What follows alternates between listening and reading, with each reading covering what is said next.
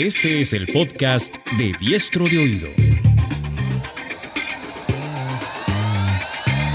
Luego de varios años de experiencia dedicada a la creación, gestión y dirección de empresas, y habiéndose dado cuenta que eran otros los temas a los que tenía sentido ponerle más atención, Luis Chávez Cabello ahora comparte contigo entrevistas, análisis, reflexiones, recomendaciones de libros y mucho más. Todo para ayudar a mejorar tu vida personal y profesional. Es cierto, todos podemos vivir momentos difíciles, pero para salir de ellos es necesario aprender qué y a quién escuchar. Es decir, poner atención para volverse, para volverse diestro de oído. Diestro de oído. Y ahora con ustedes, desde Perú para el mundo. Desde Perú para el mundo, Luis Chávez Cabello. En América Latina, una de cada tres personas es pobre, y eso ha permanecido así durante los últimos 50 años. Hemos intentado diversas fórmulas para revertir esto, cada país a su manera, pero claramente no han funcionado. El crecimiento económico promedio anual ha sido muy bajo. Más del 50% de la economía es informal y somos una de las regiones en donde es más difícil hacer negocios. Ante todo esto, uno pensaría que necesitamos algo radical para cambiar nuestra situación. En su reciente libro, Jerónimo Frigerio plantea una idea para transformar el futuro de América Latina. Más que radical, práctica y efectivamente simple.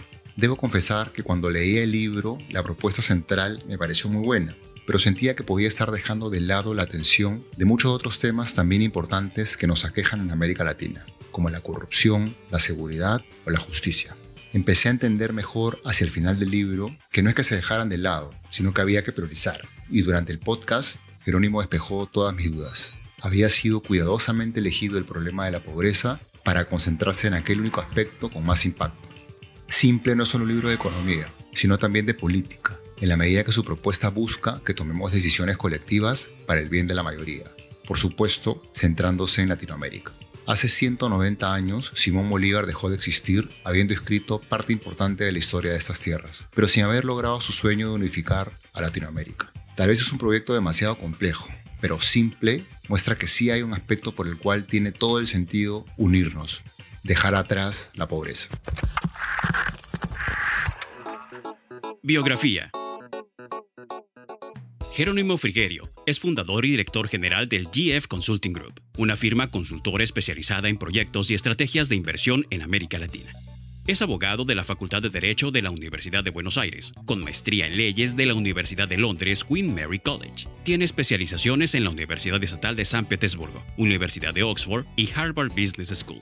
Ha sido presidente del directorio ejecutivo de Fonplata, especialista abogado en el Departamento Legal del Banco Interamericano de Desarrollo, funcionario del Banco Mundial y coautor de Doing Business 2004. Recientemente ha escrito Simple una idea para transformar el futuro de América Latina. Biografía. Diestro de oído.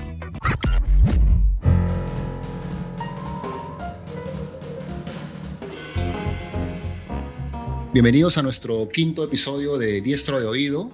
Esta vez tenemos eh, a un invitado muy especial llamado Jerónimo Frigerio. Jerónimo es autor de Simple, un libro que hace muy poco, la verdad, leí, me, gustó muchísimo.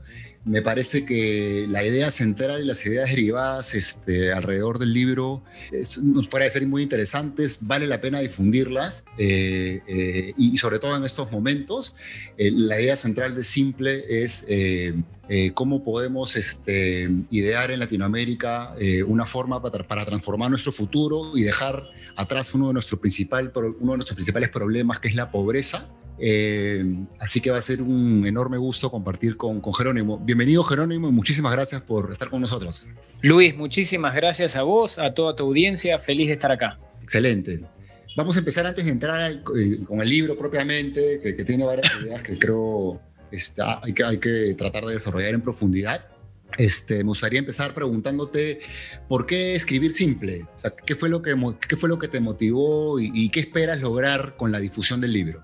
Bien, escribí simple después de muchísimos viajes por toda América Latina donde pude comprobar en cada lugar donde fui el impacto de la pobreza en la vida de cada uno de nuestros países. Estuve en, Lima decenas y decenas de veces, conozco, eh, te diría, casi todas las capitales de nuestros países y yo me bajaba de un aeropuerto en Santiago de Chile o este, en Lima o en Ciudad de México y siempre veía distintas formas de pobreza. Y en mi experiencia en cada uno de nuestros países trabajaba para reducir la pobreza este, en mi actividad profesional, pero siempre veía como que la pobreza era cada vez más grande. En esa frustración se me ocurrió como si fuera decir, bueno, ¿qué idea puede hacer un aporte para realmente reducir la pobreza? ¿Qué podría realmente hacer que esto cambie? ¿Cómo hacemos para dejar de seguir administrando la pobreza y realmente apuntar a resolverla? ¿Cómo se genera riqueza? ¿Cómo se crea empleo? ¿Cómo se hace la transición hacia la formalidad? Es decir, reglas que podamos cumplir cuando más de la mitad de nuestras sociedades viven la informalidad. Y creo que un poco esa frustración fue la que me llevó a escribir el libro. Ahora, es, es interesante porque tardé como si fuera años y años pensándolo más de un año y medio en escribirlo, pero estuve casi seis meses sin título. Me costó mucho encontrar el título. Y me di cuenta cuando se lo explicaba a, las personas que, que, colaboraron conmigo que no sabía qué título ponerlo, pero que siempre utilizaba la palabra simple. ¿Por qué? Porque en algún punto tenemos una realidad que es compleja, tenemos soluciones ensayadas en el pasado que han sido muy complejas y han fracasado, y el gran desafío, si querés, es hacer esta transición hacia lo simple, que en sí mismo, siendo nosotros muchas veces personas complejas, es un desafío. Pero encontré en la simpleza, encontré en algo que todos entiendan, encontré en ese punto de encuentro que podemos eh, identificar entre todos los países, entre el sector y el público y el privado, que voy a explicar ahora, una forma de que podamos realmente hacernos la vida fácil a nosotros mismos. Así que desde ahí viene. Ahora me preguntaste, ¿a dónde eh, quiero ir? ¿Qué me gustaría? A mí lo que me gustaría es que la idea del libro le gane al libro. No me interesa vender millones de libros. Lo que me interesa es que millones de personas se apropien de la idea, que la idea pueda realmente eh, ser un punto de encuentro para que podamos vivir mejor, para que la pobreza deje de ser este, un problema que nos ha acompañado como mínimo en los últimos 50 años este, y que en el, futuro aprendamos a, lidiar con nuestros propios problemas, empezando por dar solución a esta realidad de pobreza que afrontamos en todos los países de América Latina.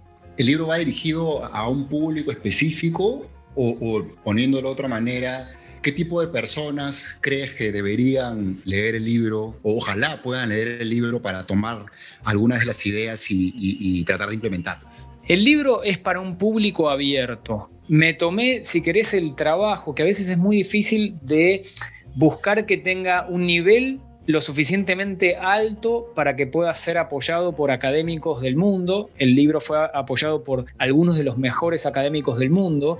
Este, el, economista número uno del mundo eh, dio palabras de respaldo y el creador del el proyecto Doing Business del Banco Mundial también dio palabras de respaldo. Entonces, tiene rigor académico y numérico, pero en su expresión más sencilla.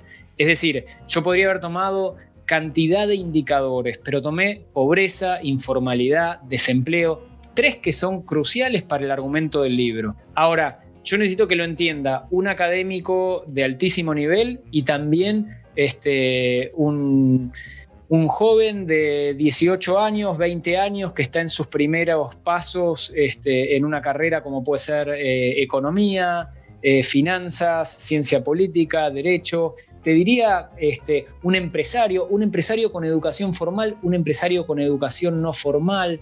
Te diría que intenté que sea del más amplio espectro, hombres, mujeres y también del más amplio espectro geográfico, es decir, que pueda ser entendido este, y tenga sentido en Argentina, en Nicaragua, en Perú, en Guatemala o en México. Es decir, la idea es que sea lo más amplio posible, con ejemplos lo más variado posible y con un lenguaje lo más inclusivo posible en términos de disciplina.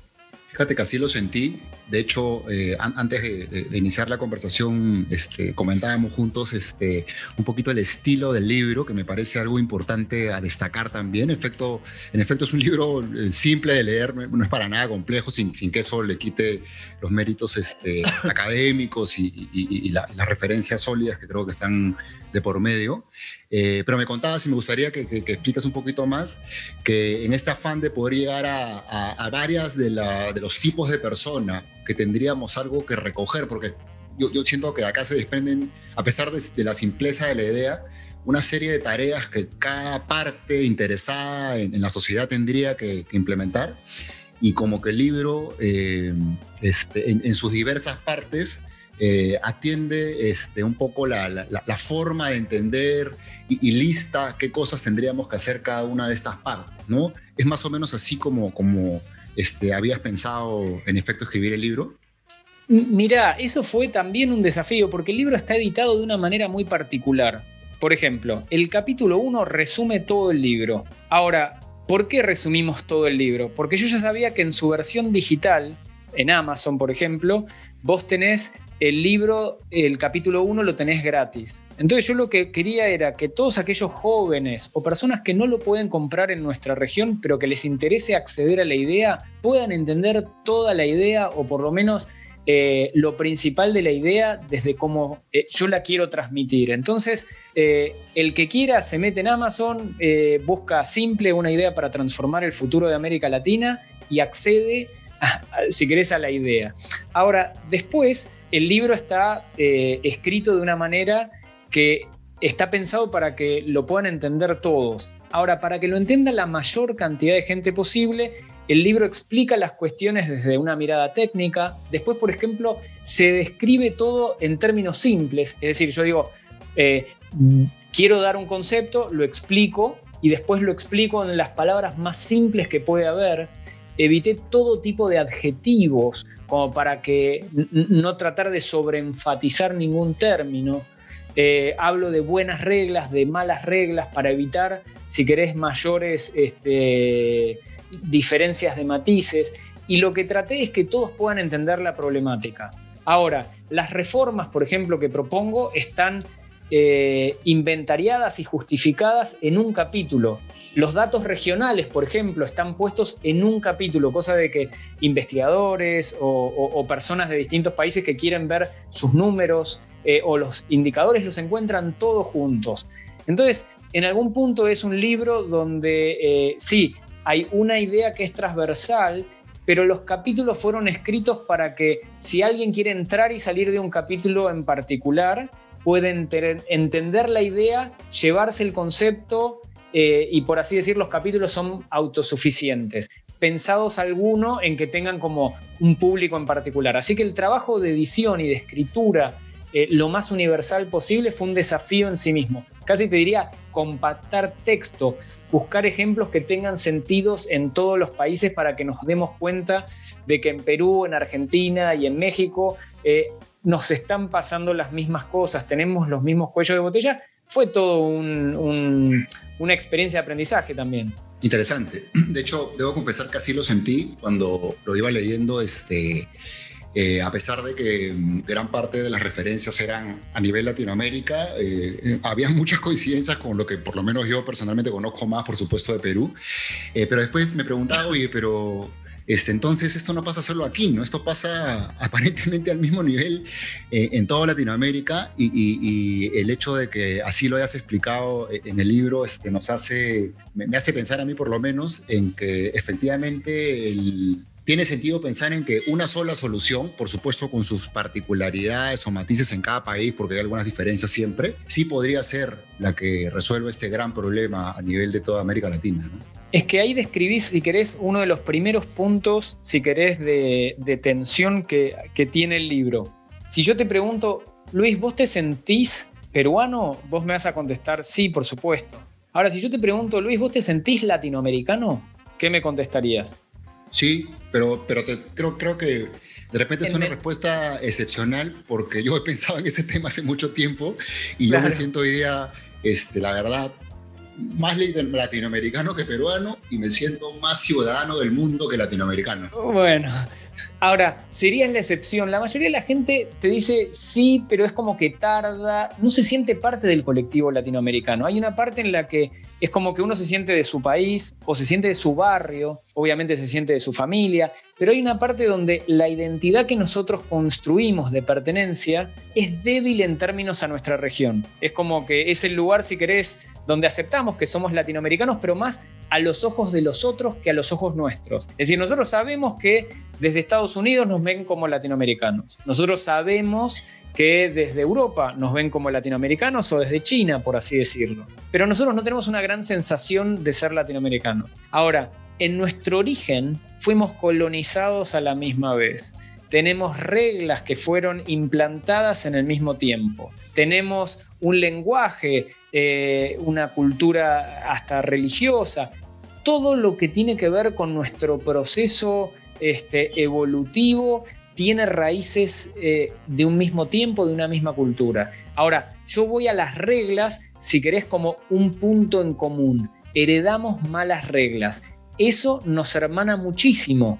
¿Por qué? Porque por esas malas reglas evolucionamos a malas instituciones, por esas malas instituciones evolucionamos a una mala cultura de trabajo. Esa realidad en la que nos fuimos involucrando todos los países de la región hicieron que todos tengamos hoy una realidad, si querés, de fracaso y de pobreza que estamos viendo cómo se administra. Ahora, la solución es mejor si nosotros la buscamos como región. La posibilidad de que nosotros, este, peruanos y argentinos, pero todos, que entendamos que somos parte de un colectivo que nos conviene que a todos les vaya bien, es eh, uno de los temas que yo eh, más rescato en el libro, la mirada regional. Mirada regional que incluye también la resolución de los problemas. Si a Venezuela le va mal, le importa a los países de al lado también. Por eso las corrientes migratorias también te muestran que la pobreza en nuestra región es, entre, entre comillas, líquida, se va a donde se tenga que ir, pero hay una parte donde nosotros tenemos que entender que eh, el colectivo regional nos tendría que importar y fundamentalmente tiene enormes beneficios si logramos consolidarnos como una región que cuanto menos aprende a hacer negocios entre nosotros mismos, seríamos mucho más potentes. Coincido plenamente y, y, me gustaría destacar un par de, cosas que has mencionado. ¿no? La primera que sí, sí creo perfectamente que este, en general los seres humanos nos identificamos muchísimo con lo que tenemos cerca, ¿no? A la medida que, que la, la, cultura con la cual tengamos algún contacto está un poco más lejos, se va desvaneciendo un poco esa, ese sentido de pertenencia, ¿no? Y, y, yo sí creo que la mayoría, y yo me he sentido alguna vez así también, este, solo usamos la palabra latinoamericano porque este, del otro lado del mundo la usan para referirse a nosotros, ¿no? pero no, no sentimos necesariamente esa unidad, a pesar de los tantos elementos comunes que, que este, has mencionado, probablemente uno de los más importantes, el lenguaje, el, el idioma y, y, varios aspectos culturales, ¿no? Este, pero el, el, el, mundo en el que ya estamos, ni siquiera el que vamos, ¿no? mucho más globalizado, nos debería definitivamente permitir este, abrir un poco el, ampliar la vista, digamos, y darnos cuenta pues de que al costado no es muy diferente y, y, y como bien dices, al, al, unir fuerzas se pueden hacer este, muchas cosas, ¿no? Y, Además y, hay un tema que es real en lo que vos estás diciendo. Vos, suponete, yo tomo, suponete que vos tomás eh, dentro del mismo país, eh, dentro del Perú, por ejemplo, una, las culturas de Piura, de Paita o de Lima, hay matices, hay diferencias, como sí. las hay en Barranquilla, como las hay en Buenos Aires. Existen diferencias culturales y, y eso yo no lo pongo en cuestión. Yo lo que digo es, son muchas las similitudes que podrían hacer que nuestro proceso de desarrollo económico y social tenga mayor potencia si trabajamos sobre los puntos de encuentro. Ese es, si querés, lo que busca Simple. Buscar ese punto de encuentro entre Piura, Paita, este, Lima, Buenos Aires y Barranquilla. Que, que podamos entender que tenemos mucho más que ver en el pasado porque tenemos las mismas reglas, y en el presente, porque esas mismas reglas hacen que hacer negocios sea muy difícil. Entonces, si vos en Lima este, tenés una realidad donde el wifi se corta regularmente, este, te preocupa cuando salís a la calle de que te roben, y tenés este, una realidad donde hacer negocios es caro y complejo, qué casualidad, yo en Buenos Aires tengo la misma realidad.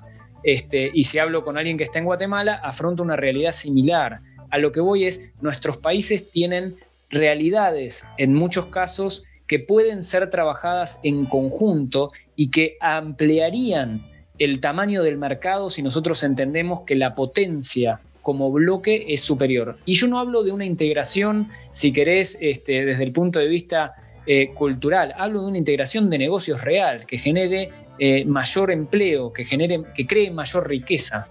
Sí, de acuerdo.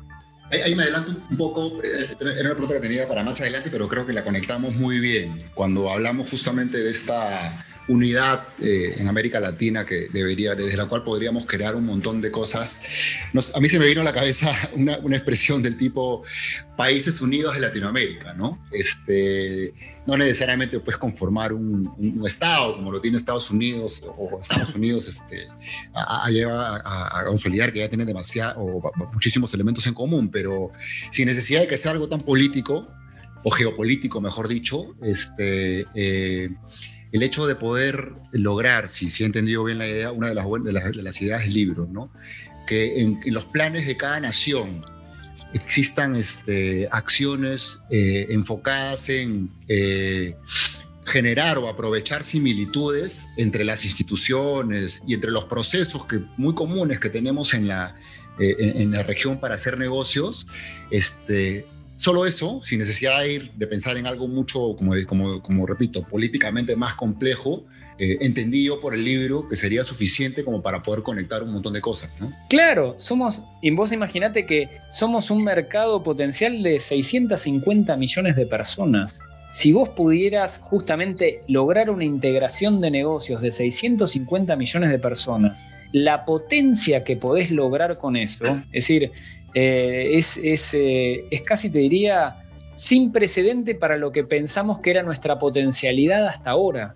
Solo con tener innovación regulatoria, solo con tener un poco de apalancamiento en la digitalización de nuestros trámites recurrentes, apalancándonos justamente en el teléfono celular que lo tenemos todos en el bolsillo, nosotros podemos tener el mejor clima de negocios del mundo, es decir, reglas tan simples donde podamos ampliar nuestras fronteras de México hasta Argentina sin limitación. Entonces, esto no quiere decir que tiene que haber, por así decir, este, un, un macroestado o copiar a, a lo que hizo la Unión Europea. No, tiene que ser con sentido latino. Nosotros, ¿qué podemos hacer? Y hay una realidad también todos nuestros países son diferentes. Vamos a la, diferencia más grande. Algunos son de izquierda y otros son de derecha. Perfecto. Algunos son de izquierda y otros son de derecha. Ahora, no podemos convivir para en un punto de encuentro donde hagamos más fácil que, por ejemplo, las pequeñas empresas puedan hacer negocios en un marco de eficiencia y digitalización que genere riqueza, que facilite la creación de empleo. Por eso tu pregunta creo que este, es muy buena que la hagas si querés al principio, porque realmente pone en el centro la región. Nos saca de nuestro lugar de confort donde siempre pensamos, si querés, con cabeza nacional, y nos muestra que los países que están alrededor nuestro tienen el mismo origen, los mismos problemas y al día de hoy el mismo mal destino que cada uno de nuestros países, salvo que empecemos a reformar, salvo que empecemos a entender que en este tiempo de pandemia extraordinario, o realmente pensamos con cabeza distinta y estamos a la altura de lo extraordinario que se nos plantea, o vamos a seguir siendo más pobres y más fracasados. ¿Sabes qué se me ocurre que conecta perfectamente con, con, esta última idea? Hace poco tuve la suerte de leer este, la última biografía que se publicó de Simón Bolívar, escrita por Mari Arana. Eh, bueno, recomendadísimo el libro, es una, una eh, cuenta perfectamente con lujo de detalles todas las peripecias que, pasó Bolívar, pero fuera, fuera de los detalles históricos, una de las cosas que me quedó, que honestamente no la conocía a ese nivel de detalle, era esa visión este, unificadora. Eh, digamos que la aventura de Bolívar este, empieza eh, dándose cuenta pues, de que en, las épocas de conquista, luego de haber sufrido muchos años de opresión, toda Latinoamérica tenía básicamente los mismos problemas, todos tenían las mismas ganas de, poder liberarse pues, de esta de estos años tan, tan duros, eh, alguien tenía que, levantar la mano y empezar, porque si no, no, no, no, no, se producía.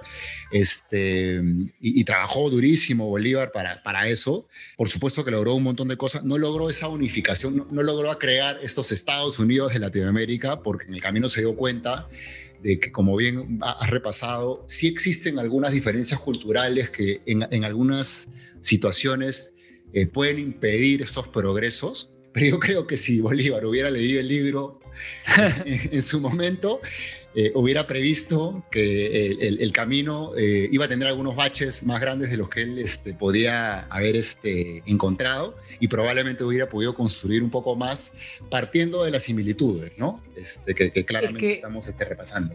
Es que Luis, traes un, argumento que es muy importante. Es decir, desde el origen supimos que el, que el camino era juntos, era desde la integración. Pero eh, uno eh, aprende en su vida que, que, aprende a veces las cosas una y otra vez hasta que realmente las puede aprender y, hacer como si fuera apropiarse de esas lecciones. Ahora, los procesos colectivos son aún más lentos. Entonces, eh, nuestros países todos cometieron, si querés, errores en este tiempo de aprendizaje. Ahora, cuando yo me tomo el trabajo de mirar cuál es el costo de estos aprendizajes, eh, hay un dato que yo pongo en el centro del libro. Uno de cada tres latinoamericanos es pobre desde hace 50 años. Esto quiere decir que hay gente que nace y muere en la pobreza regularmente. El costo de que no aprendamos de nuestros errores, el costo de que no nos desvinculemos de las malas reglas que recibimos en la época colonial, el costo de que no evolucionemos como sociedades que aprenden a hacer negocios, que aprenden a facilitar que el sector privado pueda crear riqueza. El costo realmente de todo ese aprendizaje es altísimo y en esta pandemia ese, ese costo se vuelve como evidente para todos. Qué difícil es vivir en países donde la pobreza está alrededor mía y la pobreza se agiganta y veo los hijos de los más pobres que están sin oportunidades y de aquellos que tienen oportunidades que quieren emigrar. Entonces, ¿cómo nosotros resolvemos en esta generación, con esta tecnología, esta situación, ya no pensando en nosotros mismos, porque realmente eh, nosotros ya somos parte, si querés, hasta de las generaciones del pasado, pero pensando en los más jóvenes? ¿Qué les dejamos a los más jóvenes? ¿Qué le dejamos a esa generación nueva? Y por lo menos tiene que ser una visión regional, diciéndole, intégrense, integrémonos. Tecnología, tienen los celulares, utilicémoslos para hacer negocios. Reglas simples, si estamos todos mayoritariamente en la informalidad, ¿cómo podemos integrarnos a una formalidad pensada para el que menos sabe y para el que menos tiene? Es decir, una formalidad donde digamos, damos la bienvenida a que la gente haga negocios este, para ganar su subsistencia. Por eso es muy bueno lo que traes de Bolívar y está totalmente conectado con el desafío actual aún irresuelto. Ahora, en este tiempo extraordinario es donde justamente se toman las reformas para salir de un estadio que estamos, donde estamos mal y pasar a uno donde podamos estar bien. Voy a entrar con, con, algunas preguntas para hablar un poquito más en detalle del, libro propiamente, eh, o de algunas ideas del libro. Eh, voy a empezar con una, voy a decir una especie de resumen, tal vez muy brusco, y por favor corrígeme si... Dale, no, no, por este, favor. Si, eh, si, si estoy algo muy importante, pero si quisiera simplificar muchísimo, más, más de lo que creo que el libro ya, ya, ya por el concepto mismo eh, tiene como constitución, este, a mí se me quedó lo siguiente, ¿no? que este, claramente la pobreza es el principal problema que tenemos en América Latina, la cifra que has dado de 30% que arrastramos hace 50 años y que parece no moverse, es este claro reflejo de que estamos hasta, tenemos esa piedra enorme que no nos va a dejar avanzar jamás. Eh, lo segundo es que el, fue, ese es el sector privado por donde plantea simple que que debe ir, deben pasar la mayoría de las cosas para reducir esa pobreza. Dentro del sector privado son las MIPIMES, las que podrían, si, las, si, las, si les damos las herramientas adecuadas, este, generar este impacto de, de, generar trabajo y mover la economía para reducir la pobreza. pobreza.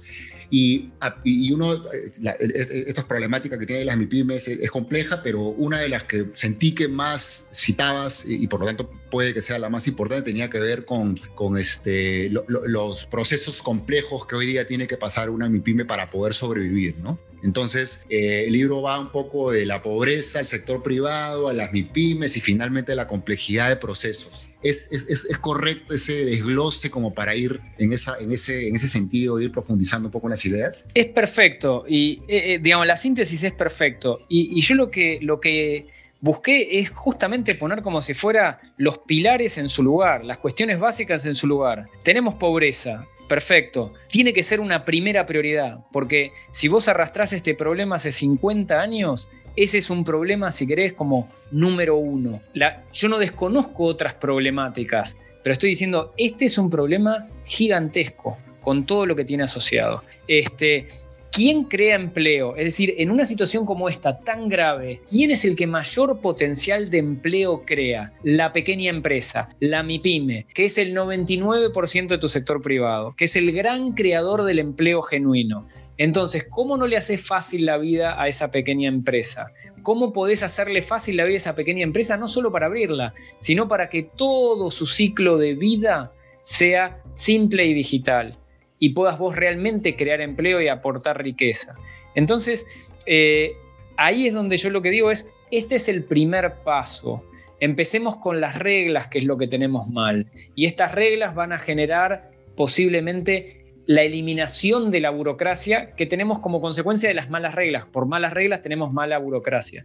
Entonces, eh, lo que intento es poner en el centro de la agenda de América Latina la médula que nos lleva a una situación de desarrollo que obviamente después tiene que ser complementada con buena educación, buena infraestructura. No desconozco desde ya agendas que tienen que ver con, con, el desarrollo, pero aturdidos por la pandemia, con gobiernos que han hecho durante años prácticamente lo mismo, es hora de pensar distinto.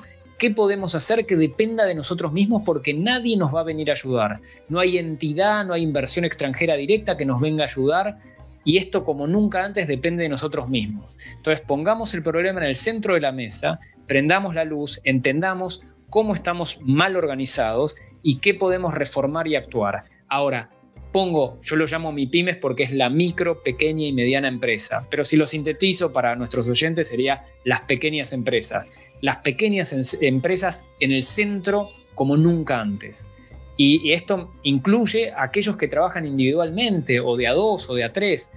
El, casi el 90% de las empresas de la región son de menos de cinco personas.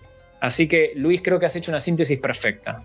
Vamos a empezar por la pobreza, porque donde creo es que hay que, hay que em, desarrollar un poquito más, más la idea. Este, Dale. De hecho, al, final del libro hay una parte que me encantó, en donde, no sé si estoy expresando bien, pero haces una especie de disclaimer y dices, esa es mi idea, pero ojo, no desconozco que hay otro, otra gran parte de problemas este, que no, no se pueden dejar de lado ya se empezado a mencionar algunas cosas, del tipo de educación, desigualdad, justicia, informalidad, bueno, que la informalidad, de hecho, sí la tratas, corrupción, política, seguridad, etcétera, ¿no?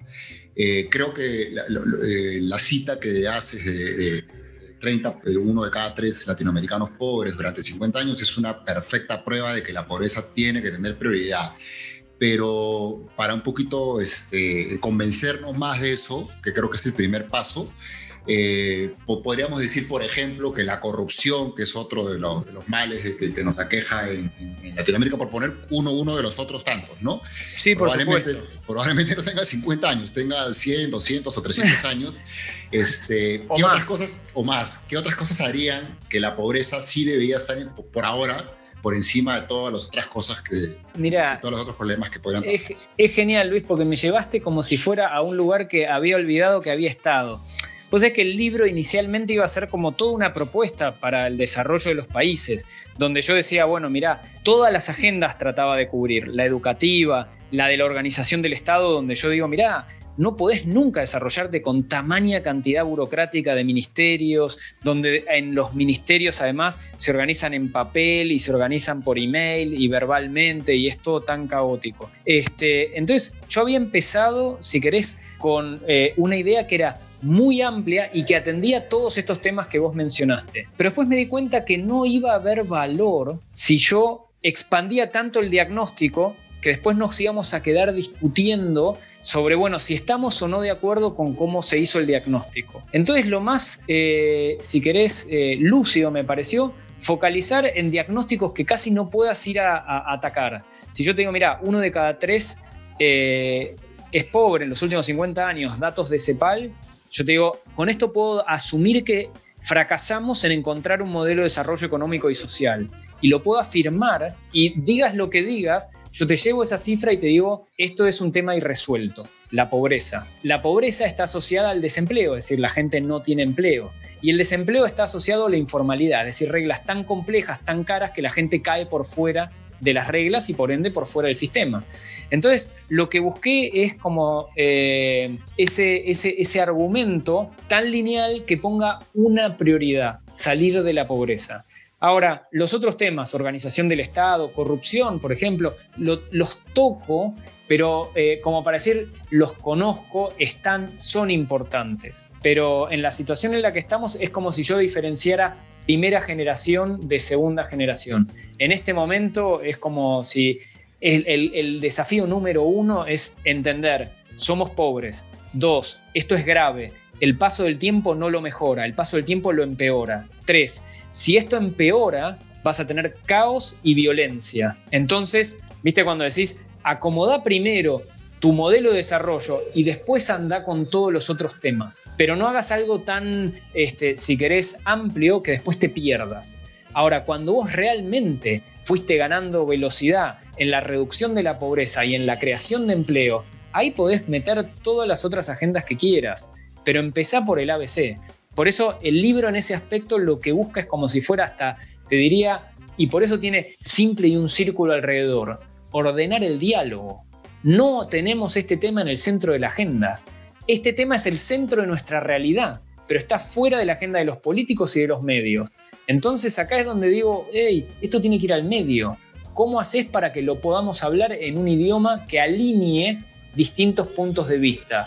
Y entonces lo llevo a un lugar donde, donde digo, mira, más allá de lo que de cual sea tu formación, ¿estamos de acuerdo por lo menos en esto? ¿Podemos reformar en esto? Y la reforma tiene un impacto muy grande. Desatar el potencial de América Latina con algo que nunca se hizo antes. Desatar el potencial del sector privado con foco en el sector privado de la pequeña empresa. Por eso este, el tema de la pobreza, eh, la mayoría de los libros eh, que uno lee a lo largo de la historia lo asocia obviamente a desigualdad, lo asocia a distribución de la riqueza, pero yo lo que me di cuenta es, bueno, frente a una situación de la de pandemia, donde ya no hay más riqueza prácticamente para distribuir, donde es evidente, y Luis acá instala un tema, si querés que después vas a querer profundizar, donde lo que tenés para redistribuir es lo que aporta mayoritariamente el 1% de las grandes empresas. Repito, el 1% aporta el 75% del producto de América Latina. Es decir, las grandes empresas que puede ser de petróleo, de gas, de minería o extractivas de recursos naturales, ese 1% le da al ministro de Finanzas el 75% de lo que necesita para su caja pública. Entonces hay una parte donde cómo desarrollar el remanente 99% ha estado fuera de la agenda de América Latina durante décadas y décadas. Ese modelo fracasó. Eso es lo que hay que integrar. El desafío es pensar con cabeza ahora de 100%, con foco en el 99% que durante décadas no se le dio, si querés, el lugar central que tiene. Y el lugar central que tiene es justamente el de creación de empleo. Clarísimo hay una especie de aplicación de principio de Pareto, ¿no? Concentrándose en la pobreza, que probablemente tenga uno de los impactos más grandes y además impactos este, directos con los otros problemas que probablemente a solucionar la pobreza también se vayan resolviendo parcialmente hasta que uno tenga la energía, el capital, el tiempo de poder atacarlos directamente. Claro, y va con, también vinculado con lo que vos hablabas al principio, con identidad latinoamericana. Acá, digamos, nosotros abrazamos cuanta organización internacional hay, los organismos, digamos, los, los eh, objetivos de desarrollo del milenio, ahora está toda la agenda ambiental, eh, y yo no digo que no sean importantes, al contrario, son totalmente importantes. Pero hay una parte donde primero tenemos que salir de pobres, primero tenemos que hacernos fácil la vida nosotros mismos. Estamos como atorados en nuestra propia pobreza sin resolverla. Resolvamos primero lo que tenemos como prioridad. Entonces, cuando podamos resolver nuestra prioridad más básica, y, empezar a crecer, vamos a tener problemas de crecimiento, pero ahora no los tenemos, los tenemos que generar. Cambiemos nuestros problemas de pobreza por problemas de crecimiento, pero no adoptemos una agenda de problemas de crecimiento cuando tenemos problemas de pobreza. Uno de los retos que veo eh, en la aplicación de esta primera idea de enfocar todas las todos los esfuerzos en la, resolución de la, pobreza es que, si bien es cierto, muchos podrían, muchas partes eh, estamos, podríamos estar involucradas o deberíamos estar involucradas. De hecho, vamos a hablar un poquito más adelante de eso, pero claramente este, hay una, un origen este, tal vez político del cual tiene que partir todo esto. ¿no? Necesitamos líderes que compren la idea, pero sobre todo que tengan el coraje de poder decir, me voy a concentrar en una sola cosa por esta razón, porque este, eh, eh normalmente el típico político que asume algún rol de liderazgo este, siempre es exigido o jalado por las diversas aristas, ¿no? Le piden atender nuevamente la corrupción, la informalidad, la seguridad, la desigualdad, etcétera, y, no atender esos temas o no decir nada usualmente es percibido como que no hay capacidad, no hay interés. Entonces, este, sí, sí, siento eh, que, ese sería un, reto importante. ¿no? Que es un reto muy importante Sí, es un reto muy importante y además está yendo a un tema que es muy sensible y muy actual y también transversal a nuestros países. El político moderno, es decir, es como si fuera en, gran medida falso líder, porque lo que hace es contrata encuestadores para entender qué es lo que los encuestados quieren escuchar. Entonces, el encuestador termina siendo como un cerebro tercerizado que le dice lo que los otros quieren escuchar. Lo que muchas veces no se cuestiona es si el encuestador tiene o no la capacidad además para entender por dónde debiera pasar la agenda pública. Y ahí es donde viene el punto. El líder, y mucho más en este momento, casi te diría que no hay encuesta que le vaya a decir qué es lo que va a ser aceptable en el largo plazo. El líder tiene que pensar con coyuntura de largo plazo porque este, los resultados no los va a ver en el corto plazo, pero no hay medida de corto plazo que te vaya a resolver el largo plazo. Entonces hay una parte donde casi te diría que la encuesta tiene que quedar un poco más al costado y donde el cerebro este, multidisciplinario, donde vos decís, bueno, ¿cómo hago para integrar decisiones que son eh, que integran lo económico, lo legal, lo, lo que tiene que ver con la política, regulatorio, ambiental, infraestructura,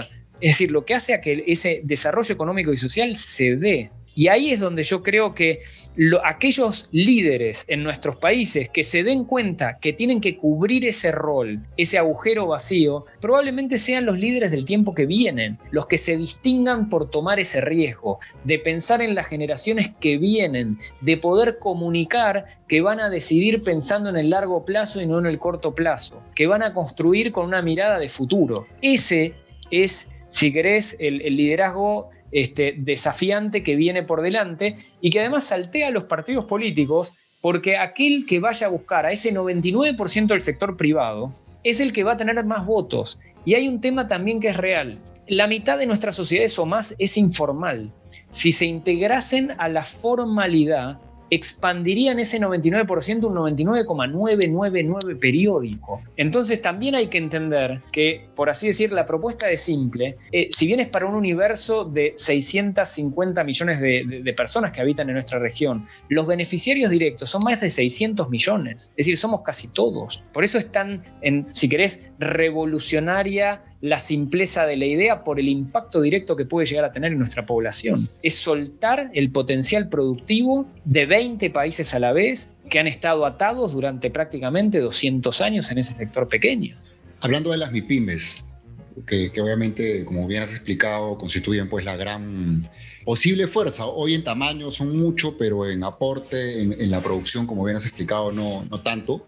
Este, eh, explicas con mucho énfasis en el libro que la problemática o, que la manera de poder lograr que las MIPIMES se desarrollen y, produzcan más, este, aporten un poco más en, la producción de, la, de, cada este, país, es este, simplificarle los procesos de, creación, este, disolución y una serie de aspectos que clarísimo en Latinoamérica adolescente, ¿no? ¿Por qué enfatizar tanto, eh, o por qué sientes, o por qué has encontrado, mejor dicho, que, que por ahí va un poco el tema y no necesariamente por otros problemas que podría uno sospechar que, tendrían pymes como financiamiento, capacitación? Porque claro, ahí viene un tema genial. Eh, la mayoría de los políticos cree que entiende cómo son las pymes y cree que le falta capacitación porque las pymes no entienden o financiamiento. Y, eh, a veces puede ser que le falte capacitación y financiamiento, pero mayoritariamente lo que les, lo que les sobra es presencia del Estado incompetente y cara. Entonces, pongámoslo desde otro, si querés, desde otro ángulo. Estas pequeñas empresas son las que crean empleo. Entonces, eh, cuando nosotros entendemos que estas pequeñas empresas son las que crean empleo y son como si fuera casi sinónimo de sector privado en nuestra región, decimos, bueno, analicémosla. ¿Cómo es la vida de una pequeña empresa? Nace y se muere, utilizando las mismas expresiones. Es decir, la abro la empresa y la cierro. Ahora, imaginémonos, Luis, que vos y yo vamos a abrir esta empresa. Yo, nosotros la queremos abrir. Suponete que la abrimos en Perú. Yo te digo, Luis, decime qué necesito. Y me vas a decir lo mismo que necesitarías probablemente en Argentina o en México. Mira, Jerónimo, tenemos que eh, ir a hablar con un abogado que nos va a ayudar. Después saqué cita para hablar con el contador público. Después saqué cita para ir a lo del notario público o escribano, según el país. Tenemos que pagar tanto de impuestos. Estoy haciendo eh, eh, unos. Averigüé que en otra dependencia vamos a tener que hacer una fila para poder conseguir las licencias. Eh, digamos, estamos hablando de mucho tiempo, mucho costo, mucha complejidad, pasos físicos y costos que tenemos que pagar para poder empezar a emprender en la formalidad. Ahora, supongamos Luis, nuestra historia fue mala y no fue mal. Queremos quebrar, es decir, salir del mercado y volver a emprender. Una quiebra en América Latina puede durar 5 años, 7 años como algo normal. Entonces hay una parte donde decimos, empezar es difícil, terminar es difícil. Veamos qué hay en el medio. Contratar una persona es difícil, echarla más. Echarla es caro y es difícil. Uno contrata una persona casi como si fuera, lo digo entre comillas, pero un matrimonio con el que va a permanecer una cantidad de años indefinido. Ahora, en una era donde la gente se divorcia prácticamente a niveles de más del 50%. ¿Cómo puede seguir, cómo puede ser que sigamos con, sistemas de contratación que se presumen iguales? Cuando a veces hay empresas que hacen eventos en el verano o semanalmente, o algunos días sí o algunos días no, o depende de algunos factores. Entonces, ¿cómo no pensar con una cabeza que tenga más que ver con la realidad? Para ponerlo en términos bien concretos, empezar la empresa y cerrarla, contratar y echar, importar y exportar, poder este, pagar mis impuestos o acceder al crédito.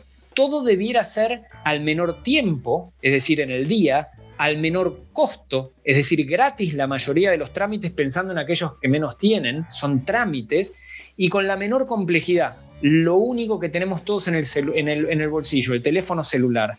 Entonces, hoy por hoy vos me decís, Luis, eh, perdón, yo te digo, Luis, abramos la sociedad. Vos en 2021 me tendrías que decir, Jerónimo, sí, la estoy abriendo por el celular. Dame un momento que la termino. No, no, no, no me tenés que mandar nada. Abrimos la empresa para generarnos nuestro medio de vida a partir del teléfono celular. Empezamos en la formalidad. Qué buena noticia, no vamos a necesitar contador, solo voy a pagar un porcentaje fijo de lo que hayamos ganado. Qué buena noticia, podemos importar a los países vecinos nuestros productos que tienen las mismas reglas y hacer contratos por el teléfono celular para contratar la gente a medida que la vayamos necesitando. Podemos resolver nuestros temas también por el teléfono celular y hacer todas las transacciones y el registro de, nuestros contratos a partir de este eh, único medio.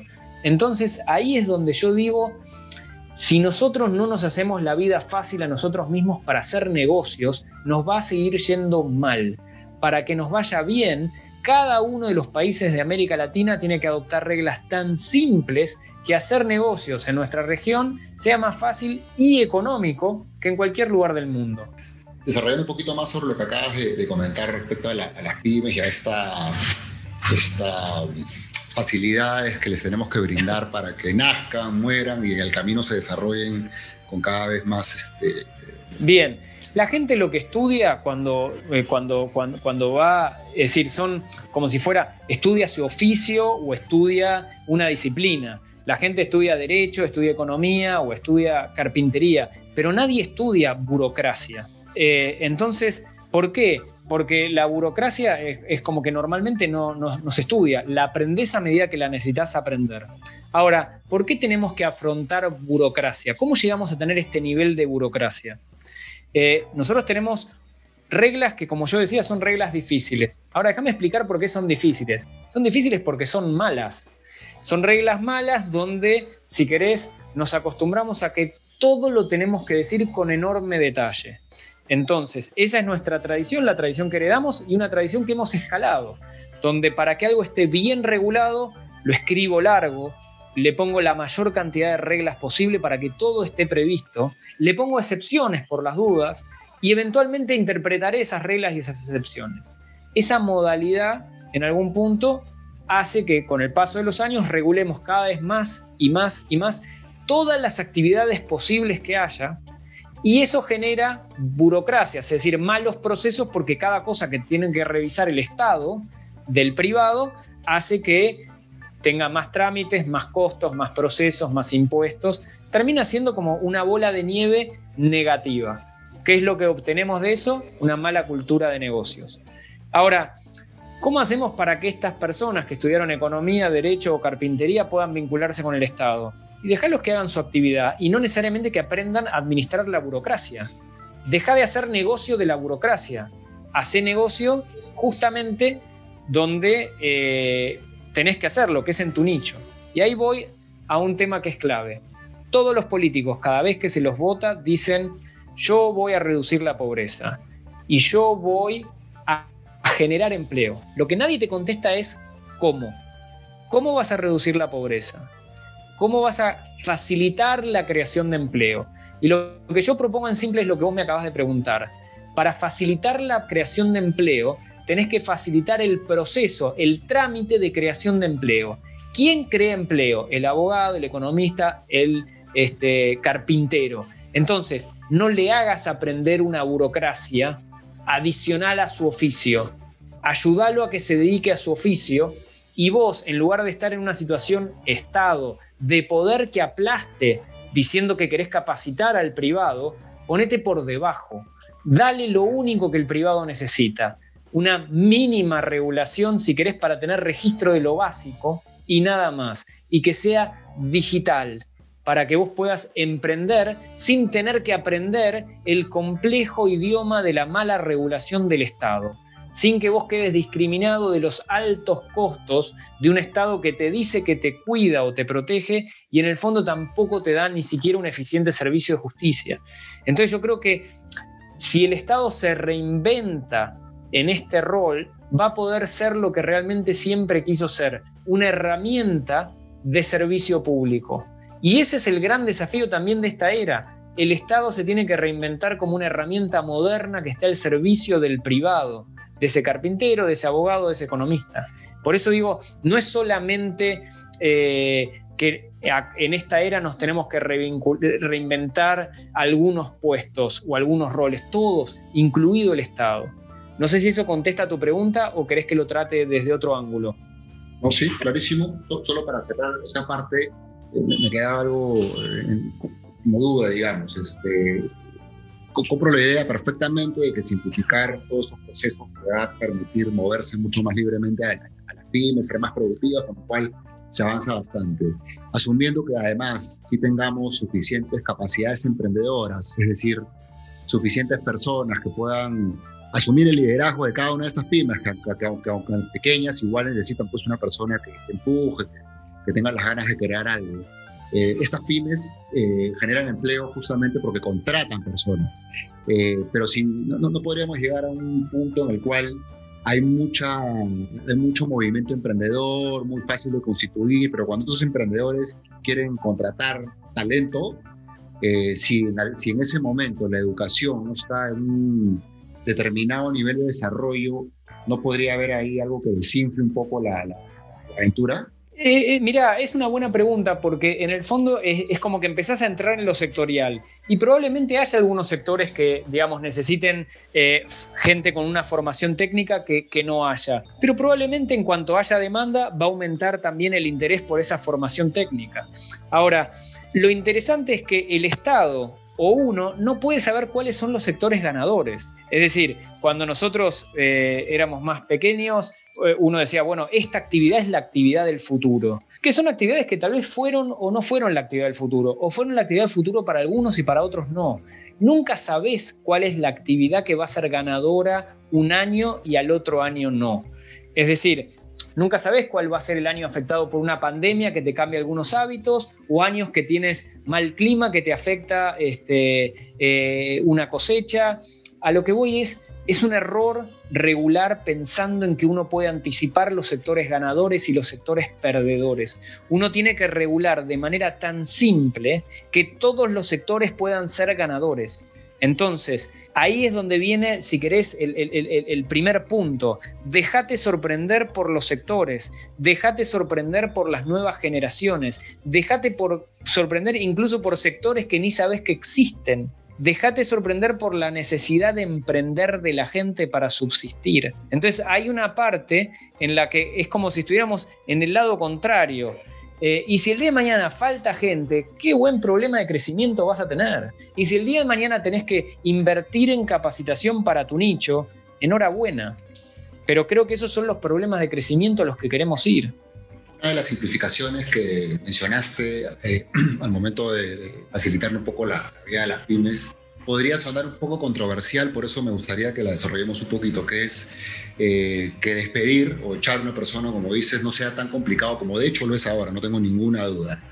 Eh, cuando, cuando estoy seguro que cuando mucha gente escuche esta idea, para varios la primera reacción va a ser, oye, pero ¿qué es considerado? Este, solamente está empezando en el sector privado, que sea tan fácil como que generar todas las utilidades que pueda y mañana deshacerte del colaborador que en algún momento este, sí, sí aportó algo, ¿no? Este, me gustaría desarrollar un poquito la idea porque en alguna parte del libro eh, me, parece que este, no, es, tan, no es tan así de radical, sino que este, simplemente busca simplificar, no ser desconsiderado. Claro, porque ahí lo que yo digo es, todo lo que son las reglas eh, difíciles le aplican al 1% de las empresas grandes. Las empresas grandes tienen sus sindicatos, tienen sus reglas, tienen sus indemnizaciones, tienen sus beneficios sociales, todo lo que uno entiende que es parte del 1% que puede, si querés, pagar por ese nivel de regulación y ese nivel de costos. Ahora, el resto, el 99%, y todo lo que está informal, ya igual no tiene mayoritariamente muchos de esos beneficios. Ya igual está con un pie en lo formal y otro en lo informal.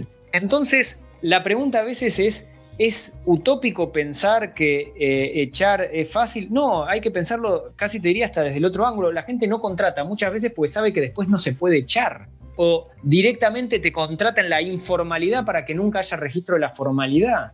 Entonces, yo creo que hay que aceptar que echar a alguien es parte de la vida como contratar a alguien. Ahora, si es fácil contratar y es fácil echar, en algún punto, cuando nos vaya bien a la mayoría, muchas veces van a ser más los que se contratan que los que se echen. Pero mismo los que se echen van a encontrar más fácilmente otros lugares para que los contraten. Ahora, eso implica entender que contratar y echar tiene que ser simple, económico y digital en el sector MIPYME en las pequeñas empresas, donde está la gran dinámica del trabajo. El 60% de la gente trabaja en ese sector con malas reglas. Ahora, imaginemos que le ponemos buenas reglas y lo digitalizamos y es fácil contratar y echar. Ese 60 puede ser 70, 80, 90 o 100%. El escalamiento del empleo viene por ese canal. Si ese canal no va por así decir, como se dice en la jerga, con la mochila más liviana, con menos carga en la espalda, vamos a lograr que realmente eso sea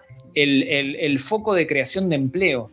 Ahora, la pregunta es, ¿queremos crear empleo? Bueno, reduzcamos el tiempo y el costo también de esa creación de empleo. Reduzcamos los riesgos asociados a la creación de empleo.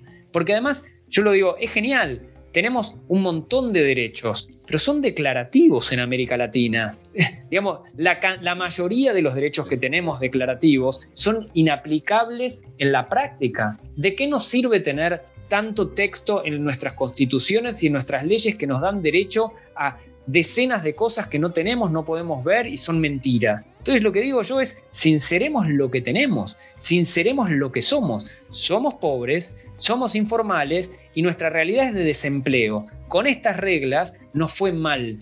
Con estos requisitos infinitos nos fue mal. Insistimos 50 años más para ver si seguimos siendo un tercio de pobres o ya llegamos a la mitad. ¿O tiene más sentido que aprendamos que contratar y echar es parte de la vida moderna, que lo tenemos que hacer y que ese sector privado de pequeñas empresas necesita menos tiempo, menos costo y aceptar que contratar y echar es parte de lo que toca? Entonces yo creo que ahí es donde está, si querés, la, coyuntura esta para decidir. Es tiempo de que aceptemos de que el sector privado va a, va a poder hacer eso. Y además un tema que es fundamental manejarnos por contratos. Los contratos permiten que dos partes pacten cómo se van a vincular. Eso quiere decir que vos podés hacerme una oferta y yo aceptarla. Si vos me podés hacer una oferta con ciertas características y yo aceptarlas, ¿por qué no voy a poder hacerla en la formalidad? ¿Por qué no pactar relaciones laborales con características específicas que te permitan justamente echarte con mayor facilidad que la actual? Por eso digo, el foco es en este 99%. Ahora, este 99% de pequeñas empresas es casi todo el sector privado. Y si vos realmente querés integrar a los pobres informales a este sector privado, y bueno, ¿cómo no vas a hablar el idioma del que menos sabe y el que menos tiene? Un tema que es fundamental, dos te digo, que son estadísticos. Uno es, está estudiado que la gente con mayor formación académica es la que mejor puede sobrevivir la burocracia. Eso quiere decir que aquellos con menor educación quedan entrampados en la burocracia. Uno. Dos, segundo, encuesta. Los más pobres tienen tres prioridades. Uno, comer. Dos, agua potable. Tres, el teléfono celular. Entonces, en algún punto, tenés que hablar el idioma del teléfono celular y tenés que hablar las reglas más simples. Y tenés que aceptar que las MIPIMES son este vehículo que este, genera empleo. Te pongo sobre la mesa los condimentos a los que llegué y los elementos con los que tenés que decidir. Entonces, cuando yo estudio todo esto y digo, ok, ¿qué es lo que ves? Y tenés que resolver con esto que ves. Hay cosas que pueden ser mejores, puede ser, pero o haces esto o vas a seguir insistiendo con lo que no te funcionó.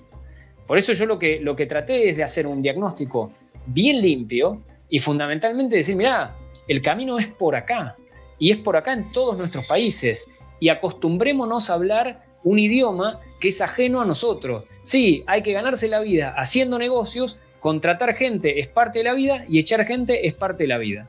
Con eso último que, explicas hay una idea que se me viene a, la mente, que recuerdo haberla repasado en el Misterio del Capital de Hernando de Soto, que dice algo como que la ley eh, debería estar hecha para servir al ciudadano y no necesariamente el ciudadano todo el tiempo exclusivamente cumplir la ley con estas reglas y regulaciones que hemos ido creando, probablemente con mucho idealismo de por medio, ¿no? pensando en diseñar cómo tendría que ser un sistema que, que, se ve muy, muy bonito, muy perfecto, muy estructurado, pero que al final es imposible de replicar. Entiendo, estoy entendiendo de tu propuesta que lo más este, lógico sería sincerarnos, entender cómo es la realidad actual y cómo podemos utilizar la, legislación, la ley, las reglas, para adaptarla de tal manera que atienda las necesidades de, la gran parte de la población que está incluida en este grupo de pymes. Exactamente, y yo tomé mucho de lo de Hernando de Soto, porque Hernando de Soto fue un pionero, no solo en América Latina, a nivel global. Hernando de Soto es reconocido globalmente como una persona que, si querés, entendió en su tiempo mejor que nadie el cuello de botella que implica cuando el Estado no está al servicio del privado. Cuando un papel no te puede decir qué es de quién. Entonces, cuando el derecho de propiedad no está claro, cuando el capital muerto en términos de De Soto no puede hacer la transición al capital vivo. Ahora, yo también un tema que eh, aprendí estudiando cómo fue la, la evolución de De Soto, me di cuenta que la idea fue genial para poder mostrar el problema, pero el desafío estuvo en la implementación de la solución. Entonces casi que vos tenés un, libro brillante de Hernando de Soto que te dice, mira, veo esto. Y casi que todos lo pudimos ver, se lo apreció y ocupó un lugar de lo más distinguido que puede haber eh, en el mundo como idea. Ahora, eh, se hace inspirado sobre eso un proyecto en el Banco Mundial que se llama Doing Business, que mide justamente la regulación de negocios de todo el mundo, casi inspirado en lo de Hernando de Soto. Y yo tuve la oportunidad de trabajar en el equipo fundador del Doing Business. Y tuve la oportunidad de trabajar con Simeon Diankov, el, creador del Doing Business, que apoya el libro simple por escrito con una dedicatoria atrás. Entonces, cuando, cuando vos ves, decís, estos números de que no funciona, lo que acabamos de hablar, existen desde hace 20 años prácticamente. Y así todo no pudimos intervenir nuestra propia realidad. Por eso casi que voy a tu primera pregunta, ¿por qué escribiste el libro? Para implementar la reforma, para buscar el lenguaje que nos haga entender ya no el problema, sino la solución.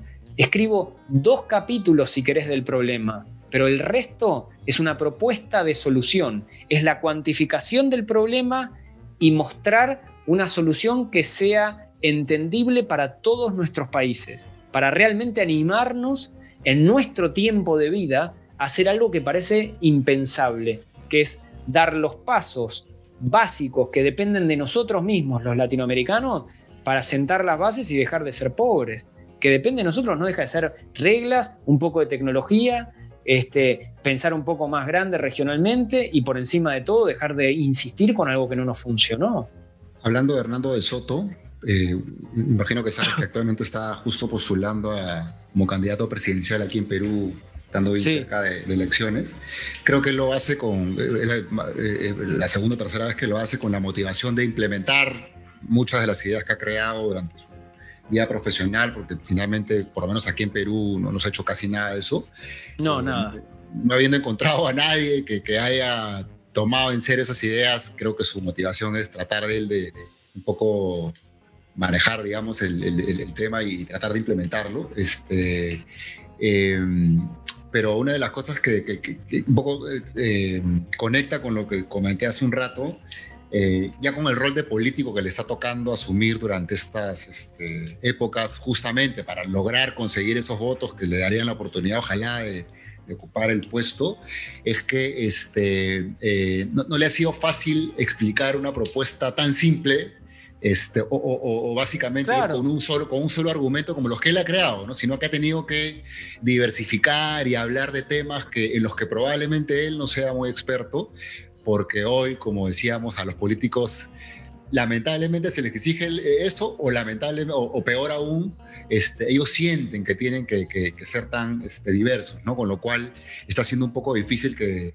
eh, siguiendo con un solo argumento potente tratando de convencer a todo el mundo. ¿no? Es que es muy difícil. Ahí vos tenés, mira, y yo te digo porque el tema lo estudié mucho, tenés una mente brillante, literalmente brillante, que por ejemplo hizo mucho trabajo en Egipto, otra cultura muy difícil intentó este, hacer las reformas en su propio país. Aunque parezca mentira, este, la frase nunca es más real, nadie es profeta en su tierra. Yo acá he tenido cantidad de entrevistas, pero es como, me entienden más en otros países a veces que en el propio. Este, es como que en tu propio país es donde más te cuestionan siempre.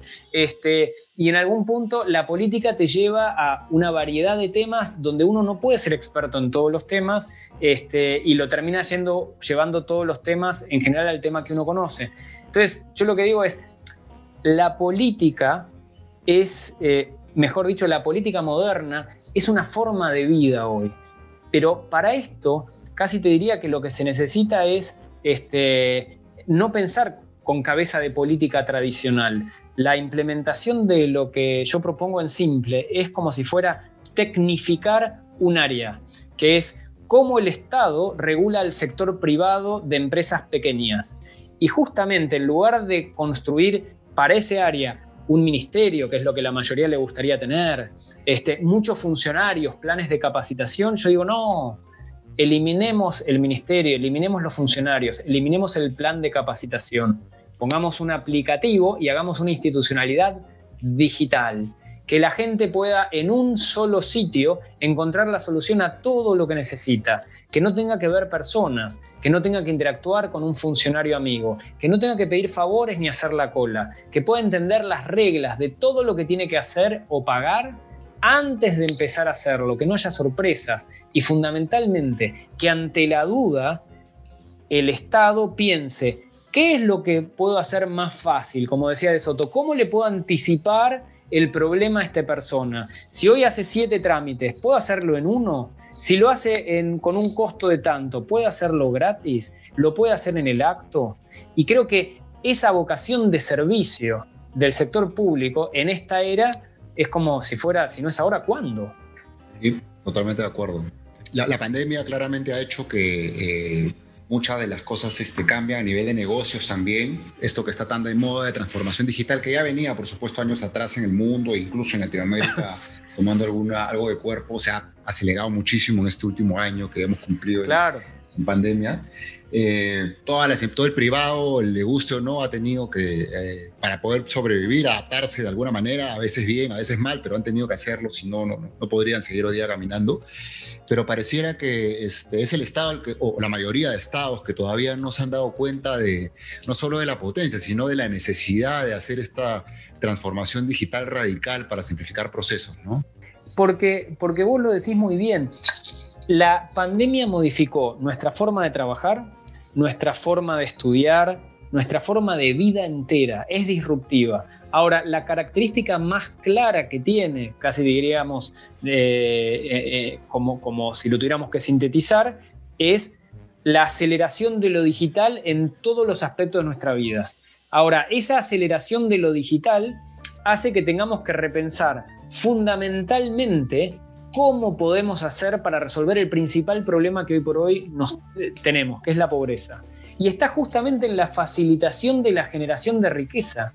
Ahora, eh, si querés, la trampa en la, en la generación de riqueza hoy por hoy la impone el Estado, un Estado que está agobiado, que no puede dar respuesta en todos nuestros países y que decimos, bueno, por lo menos en este rubro, sé inteligente para repactar tu rol y con vocación de servicio, déjame digitalizarme, vinculate conmigo digitalmente. Y de esa manera vamos a poder vincularnos mejor, a menos costo, más eficientemente. Ahora, los más jóvenes llaman por fuera del Estado, abren su negocio en Instagram, cobran por PayPal. Por eso es como que hay una oportunidad donde tenés que pensar más que nunca en sobresimplificar la regulación público perdón, de desarrollo del sector privado para que puedas hablar el idioma de los más jóvenes también, que en 10, 15 años van a ser el 75% de tu fuerza de trabajo. Entonces es como que el tiempo pasa rápido. O realmente te digitalizás ahora o vas a terminar con niveles de informalidad mucho más grandes y con algo que se desconocía hasta ahora, informalidad digital. Hay algo bien interesante que me gustaría destacar. Es como que este, bueno, en estos tiempos evidentemente necesitamos otro Estado, el Estado en muchos lados no se ha dado cuenta de eso, y si no interviene, eh, eh, obviamente eh, de buena manera, es decir, ayudando a que, a que muchas de estas cosas se desarrollen, yo visualizo, tal vez me equivoco, pero en algunos años, y justo por este ejemplo que das, que las nuevas generaciones están creciendo sin, sin, Estado de por medio.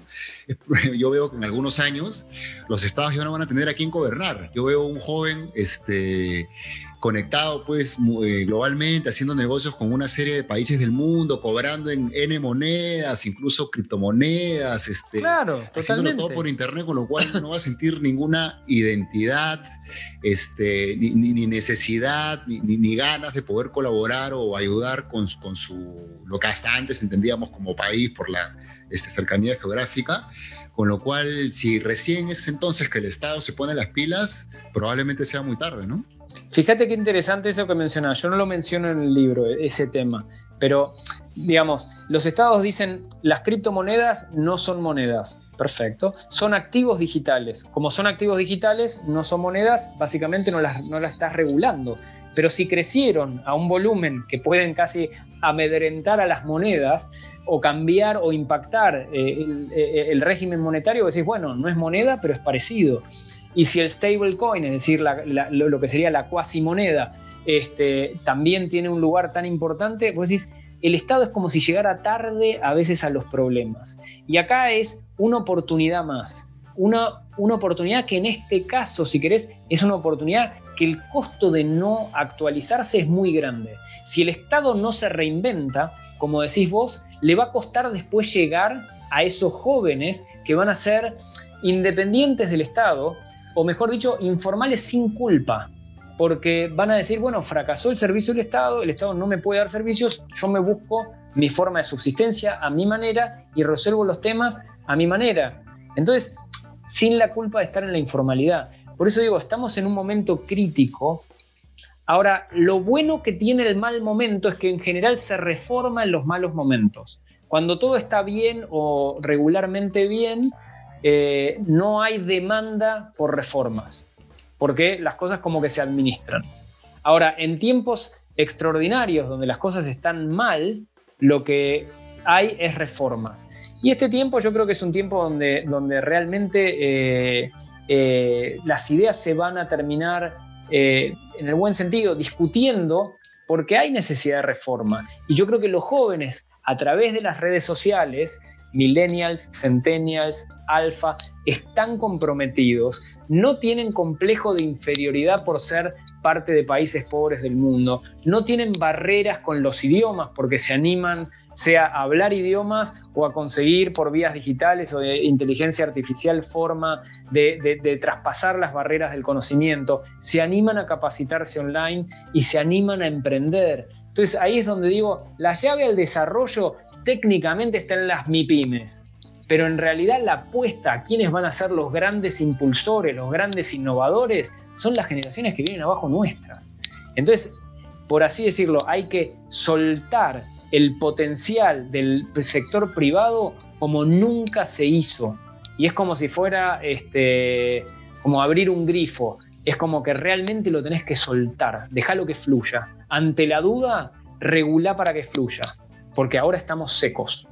Sí, coincido contigo, por eso hoy es perfecto, es, uno de los mejores momentos para ponerle mucha fuerza, mucha fuerza a las reformas y por eso creo que el libro con las ideas que, plantea sale en el momento preciso. No sé si lo calibraste ahí, o sea, no sé si este año y medio que te tomó este, fue gran parte de coincidencia o aceleraste un poco el paso para que justo saliera la idea en, la época. No, es, es, es más, es casi hasta más gracioso. El libro yo ya lo tenía escrito antes de la pandemia.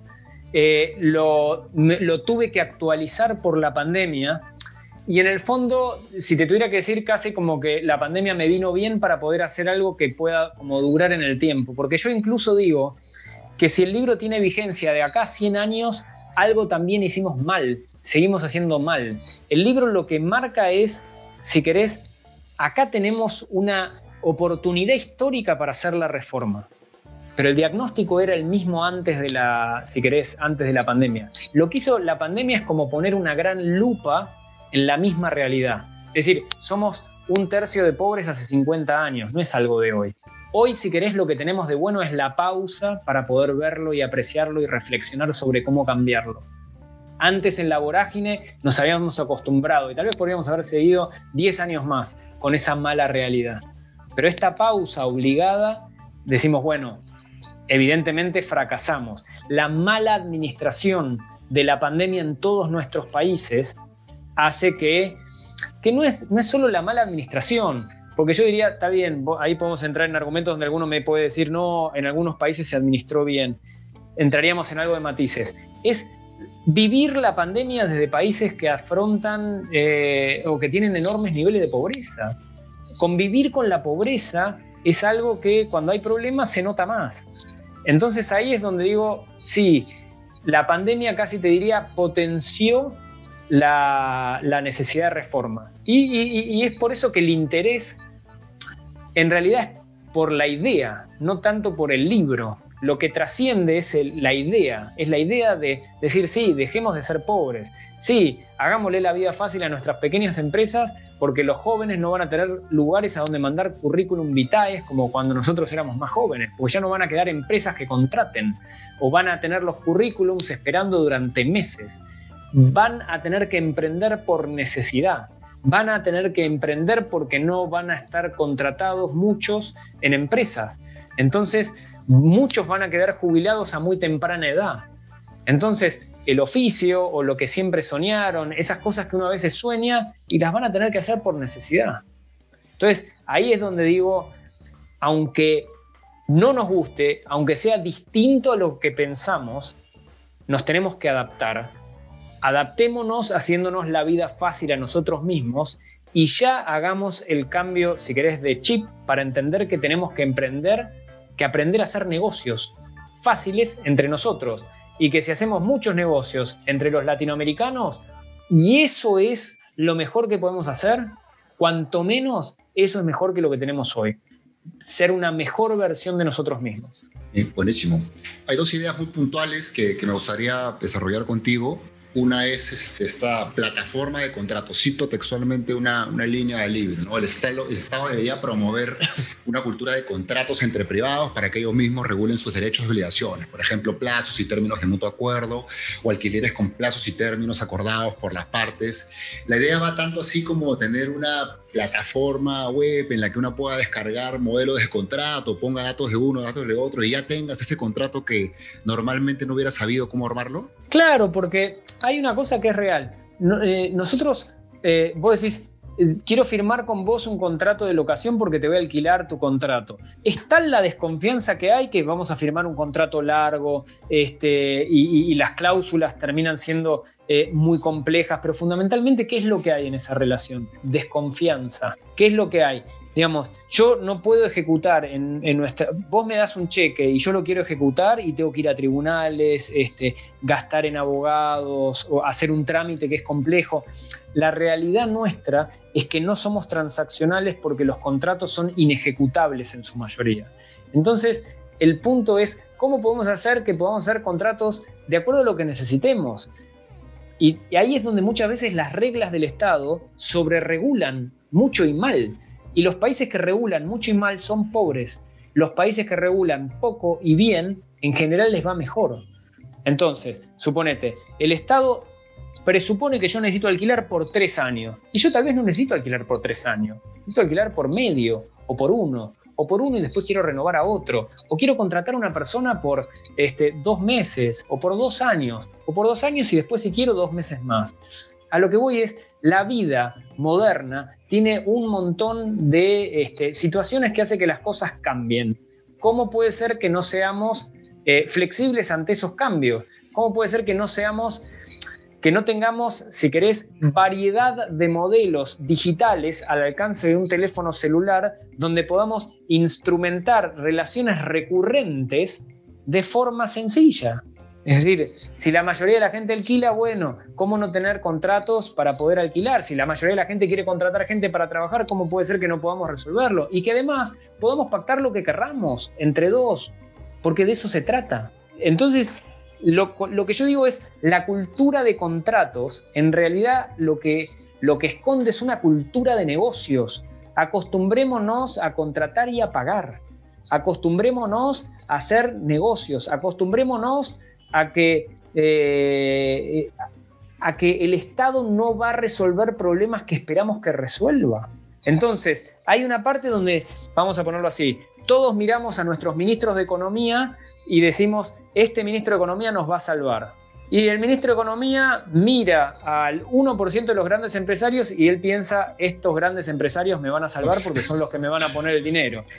Y los grandes empresarios miran a los políticos diciendo, uh, ojalá que el ciclo de la política más o menos se administre para yo poder darle lo que necesitan. Y yo lo que digo es, ese modelo ya fracasó. Entonces, en lugar de mirar a un ministro de Finanzas, miremos, miremos a millones y millones de emprendedores, empresarios, individuos profesionales, hacedores de negocios y contrapropistas anónimos, que son los que nos pueden llegar a tener una mejor economía y una prosperidad. En lugar de apostar a una persona o al 1% del empresariado, apostemos a millones y millones que en el largo del tiempo y en todos los sectores de la economía persistentemente van a hacer el 100% de su esfuerzo para poder trascender, prosperar, generar empleo, eh, generar riqueza y fundamentalmente agregar valor. Entonces ahí es donde digo, estamos haciendo, es como que no, viene el, ministro Mesías o el presidente Mesías, claramente. Son millones de historias individuales que las que van a trascender. Me, resulta muy interesante porque Andrés Oppenheimer cita el, caso de Astrid y Gastón, el gran restaurante peruano que yo este, conozco y que es famoso por la cocina peruana. Lo más genial que tiene el caso es que es excepcional. ¿Cómo puede ser que el caso de Astrid y Gastón no sea regla? Lo de Astrid y Gastón, y lo digo más allá del, del caso del restaurante, tendríamos que tener cientos de historias de éxito, no excepciones como historias de éxito. En nuestra región, la excepción es la historia de éxito y la regla es el fracaso. Tendríamos que... claro, ¿cómo hacemos para que sea al revés? ¿Cómo hacemos para que haya, vos me digas, ah, Astrid y Gastón es un éxito, y yo te diga, ah, mira, conozco casos equivalentes en todos estos países y está pasando?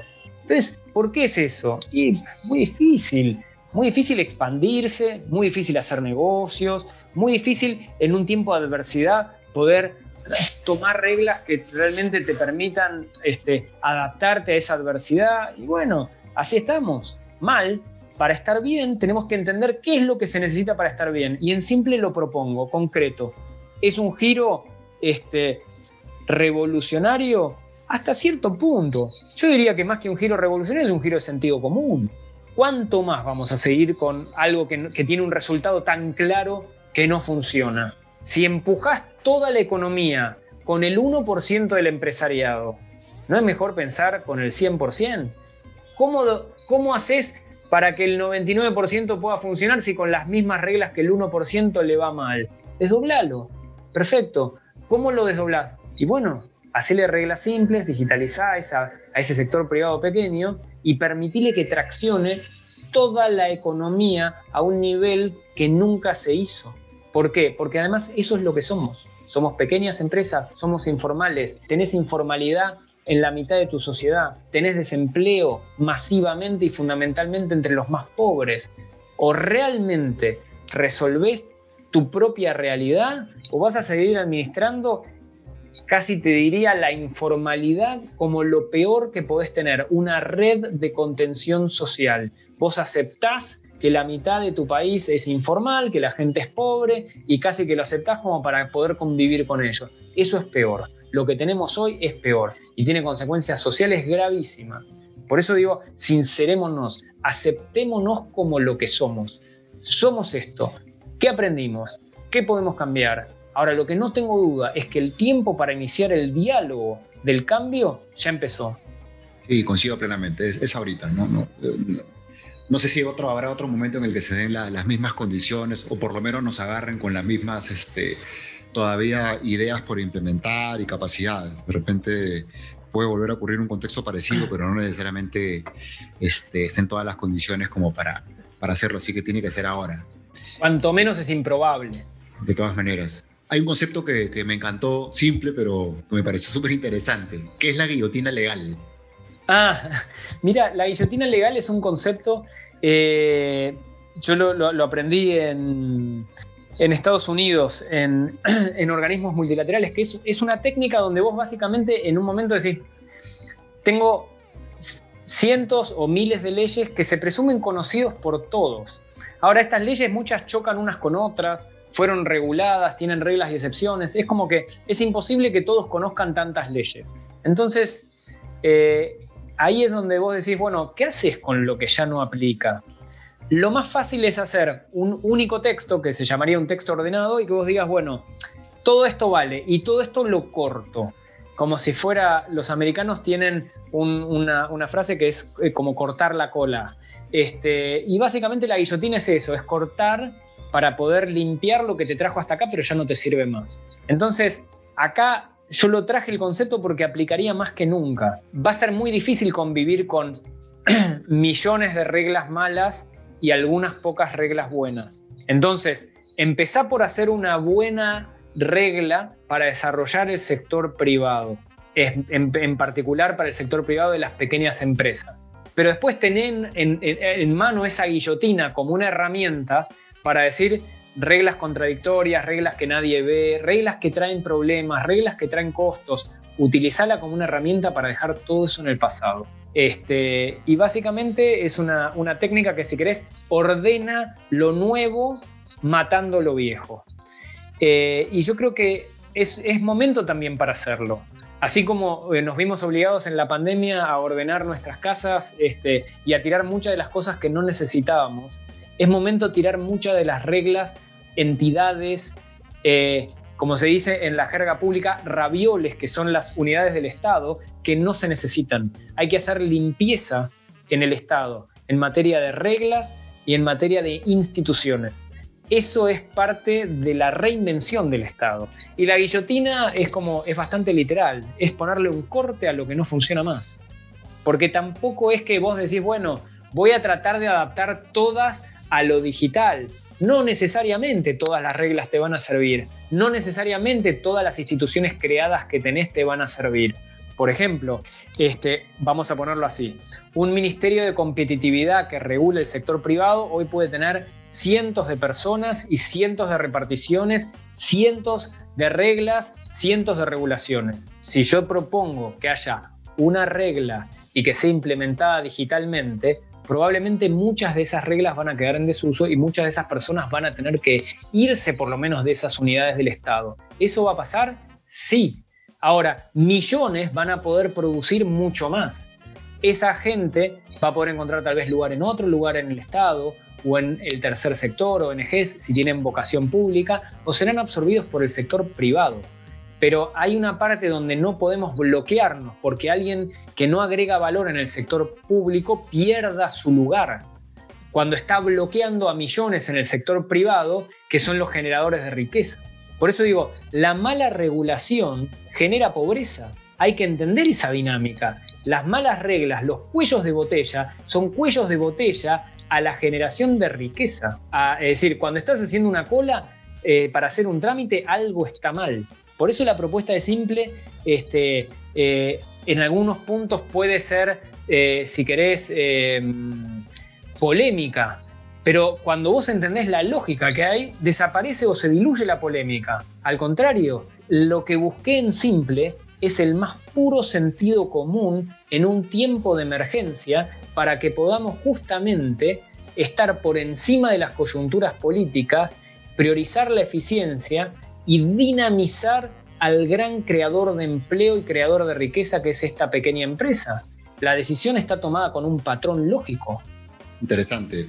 Hace poco escuchaba este, algunas entrevistas este, de políticos bueno, que nuevamente están postulando por aquí en Perú a, la, la, presidencia. Este, y bueno, se debatían pues una serie de cosas y una de las preguntas que siempre hacen entre entrevistadores estos días es ¿y qué opinas del aborto? ¿y qué opinas de la eutanasia? ¿y qué opinas de, bueno, una serie de problemas importantes, morales, éticos, por supuesto?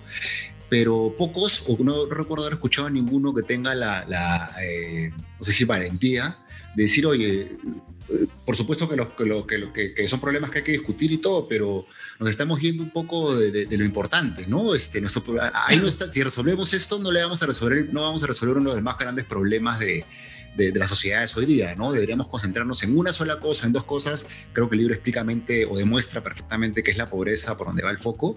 Este, y siento que eso pasa, ¿no? Que, lo que eh, pasa es que el Estado ha multiplicado sus temas. Hoy por hoy, y yo lo, digo como en, un lugar del libro lo digo, hoy por hoy el Estado hace radares, hace películas de cine, está, eh, es decir, está en cuanto tema pensamos que puede estar. Y yo lo planteo muy simple la concepción del Estado es como que es, un poco el que ordena. Ahora, tenés tres poderes, uno que hace este, sentencias, que es el judicial, uno que hace leyes, que es el legislativo, uno que hace este, decretos, que es el ejecutivo. Y en teoría esos tres se organizaban como para regular las principales actividades de los privados. Ahora, con las agencias reguladoras se han multiplicado y hoy por hoy cuanta actividad ya está regulada está cobrada, está supervisada. Esa deformación de la actividad regulatoria hace que cualquier actividad que uno emprende hoy por hoy se presume difícil, se presume cara, se presume compleja. Entonces ahí es donde digo, creo que se ha desvirtuado y el político intenta mostrar en la actualidad que conoce de todos los temas y que todos los temas es importante regularlo. Y vos decís, bueno, si no fuera bien, yo no tendría nada que criticar. Pasaría esto un tema ideológico, pero esto no tiene nada de ideológico, es un tema práctico. Por eso yo digo, no hay ideología en simple, es qué es lo más eficiente. Si es eficiente que vos eh, digamos, si vos vas a hacer un registro, por ejemplo, de qué empresas vas a incorporar, perfecto, hace un registro que sea digital, punto. Ahora, ¿cómo puedes hacer ese registro? en el menor tiempo, en el menor costo y con la menor complejidad para poder tener un registro realmente de todo. Entonces ahí es donde digo, eh, es como si fuera eh, básico el planteo para esta era. Ahora, el sector privado ya se movió en ese sentido, por necesidad. El sector público no. Y ahí es donde digo, hay una alineación que es eh, necesaria en este tiempo. Y, eso es como si fuera el costo de no hacerlo o el costo de no entender que el 99% de la gente se gana la vida en este sector privado, o mejor dicho, que el 99% son empresas que, que dan trabajo al 60% de las personas, es no entender que la mayoría de la gente vive en este universo y que cuando vos generes más trabajo, la mayoría de la gente va a entrar aún más a este universo. Que este universo de personas es el que en el fondo vota, genera este, riqueza y consume. Entonces ahí es donde digo, eh, es como que a veces siento que es una obviedad, pero está fuera de la agenda central de nuestras discusiones y no se toca cuando son las campañas políticas. Los políticos prometen, pero nadie entra en el cómo. ¿Cómo se crea empleo? ¿Cómo facilitas la creación de empleo? ¿Cómo facilitas la creación de empleo del que más empleo crea? ¿Quién crea más empleo? ¿La pequeña empresa? ¿Cómo facilitas la creación de esa pequeña empresa más allá del sector en el que se desarrolle? ¿Cómo no hablas el idioma de la gente que tenés, si la mitad o si un tercio de tu gente es pobre o muy pobre? ¿Cómo no haces que esos trámites para por lo menos ganarte tu forma de vida no sean gratuitos? No sean digitales. En lugar de llevar a la gente a que haga trámites presenciales por distintas reparticiones tuyas, déjalos. Entonces, hay una parte donde digo, es como, es una revolución de lo obvio. Y por eso yo creo que los políticos que no lo entiendan van a afrontar, si querés, tensión. Y aquellos que lo entiendan van a afrontar o asumir probablemente liderazgos que pueden llegar a ser muy populares. Sí, definitivamente.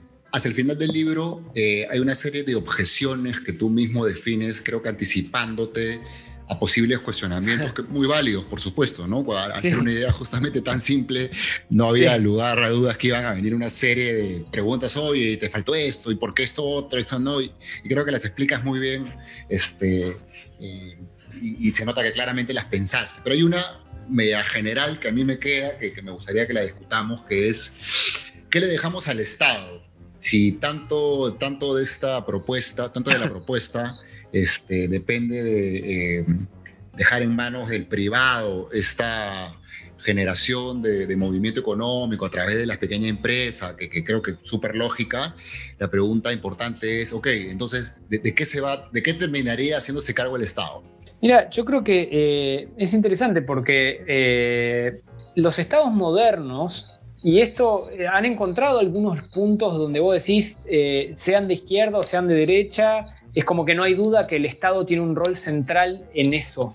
Si yo te digo salud, educación, justicia, seguridad, hay roles que vos decís, en estos rubros no hay duda que el Estado eh, es importante.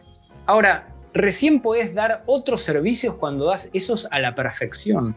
En países pobres, concentrate en dar esos servicios a la perfección y después, si querés, podés pensar en hacer películas de cine, que yo lo digo así como si fuera algo gracioso, pero digamos, después puede venir eso. Pero es como que concentrate en el ABC, Concentrate en lo que las sociedades después de muchos años de evolución han logrado coincidir de que ese lugar está tercerizado para el Estado, de que está bien pagar un impuesto para que me des estos servicios básicos, de que entiendo que está bueno que vos me organices o me supervises en estos sectores estructurales, troncales, pero correte de todos los otros roles donde no estás agregando valor y fundamentalmente correte en lo que tiene que ver con el hecho de que te has convertido en un obstáculo al desarrollo económico y social del propio país al que regulás y querés beneficiar. Ese es el gran drama que yo planteo en esa pregunta. El Estado en el fondo te quiere ayudar y en el intento de ayudarte te atora. Entonces, ahí es como eh, el dicho dice, zapatero a tus zapatos, volvé a lo que fuiste convocado para hacer. Como no lograste trascender en ese rol, ¿cómo te vas a expandir a otros si no lograste la perfección o algo cercano a la mínima excelencia en eso? Entonces, ahí es donde digo, volvé a las bases, volvé a las bases en todo. Y por eso simple es como si fuera, es simple hasta termina siendo como un patrón intuitivo de cómo volvés a empezar o cómo te relanzás. Cuando yo digo reglas simples para el desarrollo del sector privado, y sí, porque tendríamos que haber hecho esto de entrada. Pero bueno, tenemos que reinventarnos. Simple también aplica al rol del Estado. Simple en los lugares donde vos decís no hay discusión. Así que con eso creo que te doy un poco a dónde vuelve el Estado. A, su lugar más natural y, sacarlo de los lugares donde se, deformó y se volvió antinatural, eh, generando estragos eh, en, nuestras sociedades. Muy clarificador. Este, no es arrímate Estado, déjame a mí privado, que yo me encargo de todo, sino es Estado, te has dado cuenta que te has metido en demasiados temas en los cuales no tienes competencias, volvamos a las bases, dedícate a aquellos en los que claramente el privado no puede estar y caminemos de la mano. Porque además hay un tema que es básico, yo no estoy con un discurso que dice el Estado tiene que desaparecer o anarquista o libertario, nada más ajeno a eso. El discurso de simple es un discurso que dice dónde podemos optimizar lo que tenemos en países que son pobres tienen pocos recursos, están con una situación de pobreza muy grave. Esto yo no estoy definiendo sobre un escenario hipotético, no estoy decidiendo o no estoy escribiendo el libro sentado en una librería, biblioteca o, foro académico. No, yo tomé el trabajo como si fuera una consultoría, si querés, regional, donde digo, acá hay gente de verdad, con problemas de verdad, con estas coyunturas de verdad, cómo se resuelve y cómo hago una propuesta que realmente pueda resolver el problema. El riesgo es hacer una propuesta de un continente que no te la pide, pero la necesita y que en el fondo cuando la presento me dice, gracias, necesitaba escucharla, explícamela mejor. Y yo lo que digo es, no es un problema, si querés, teórico, esto está pasando, tenés que resolver este, con una realidad que está siendo real. La gente más pobre no tiene que comer y eso es real.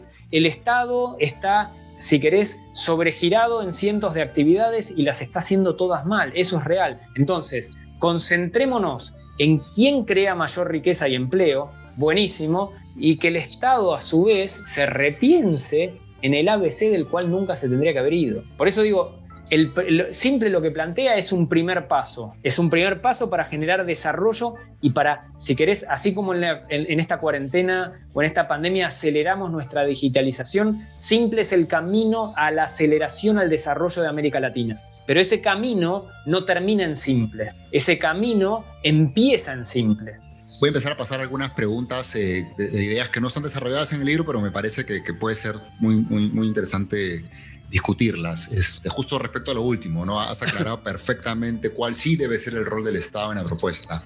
Pero mientras tanto, ¿qué debemos hacer desde el privado?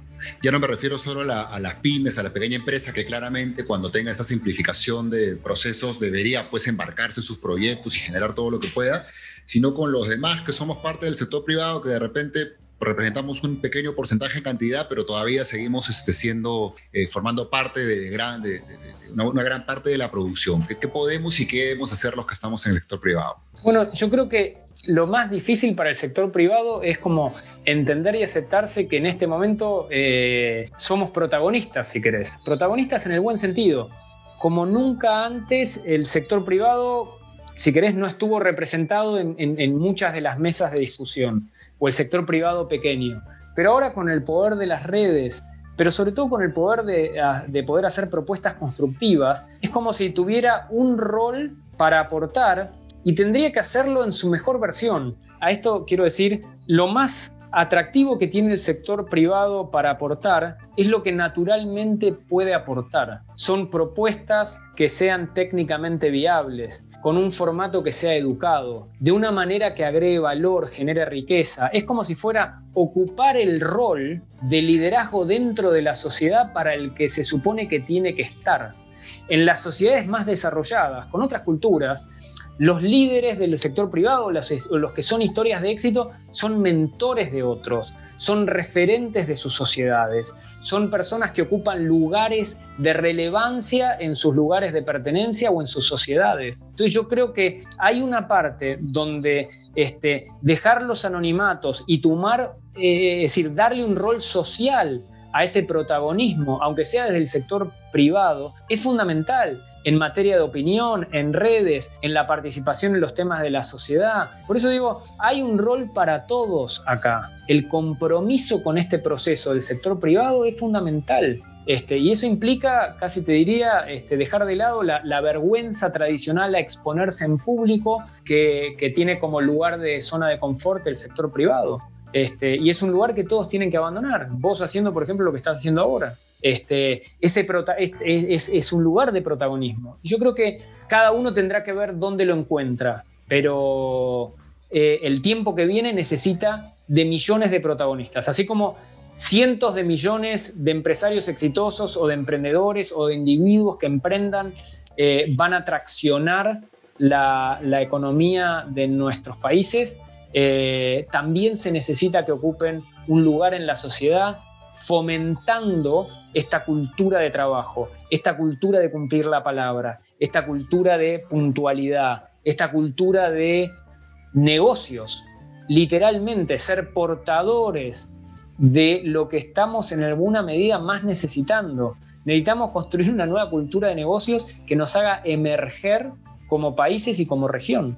¿Quién mejor que los líderes del sector privado por venir?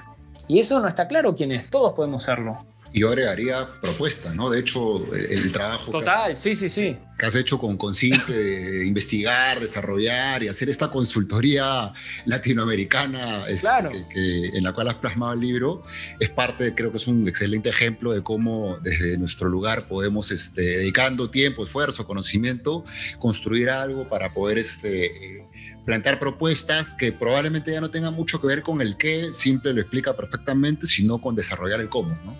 Claro, y además hay una cosa, este, propuestas que puedan ser complementarias, propuestas que además puedan ir por fuera de nuestro país, porque eh, nosotros ya naturalizamos eh, las comunicaciones regionales por esta vía digital de una manera este, casi cotidiana.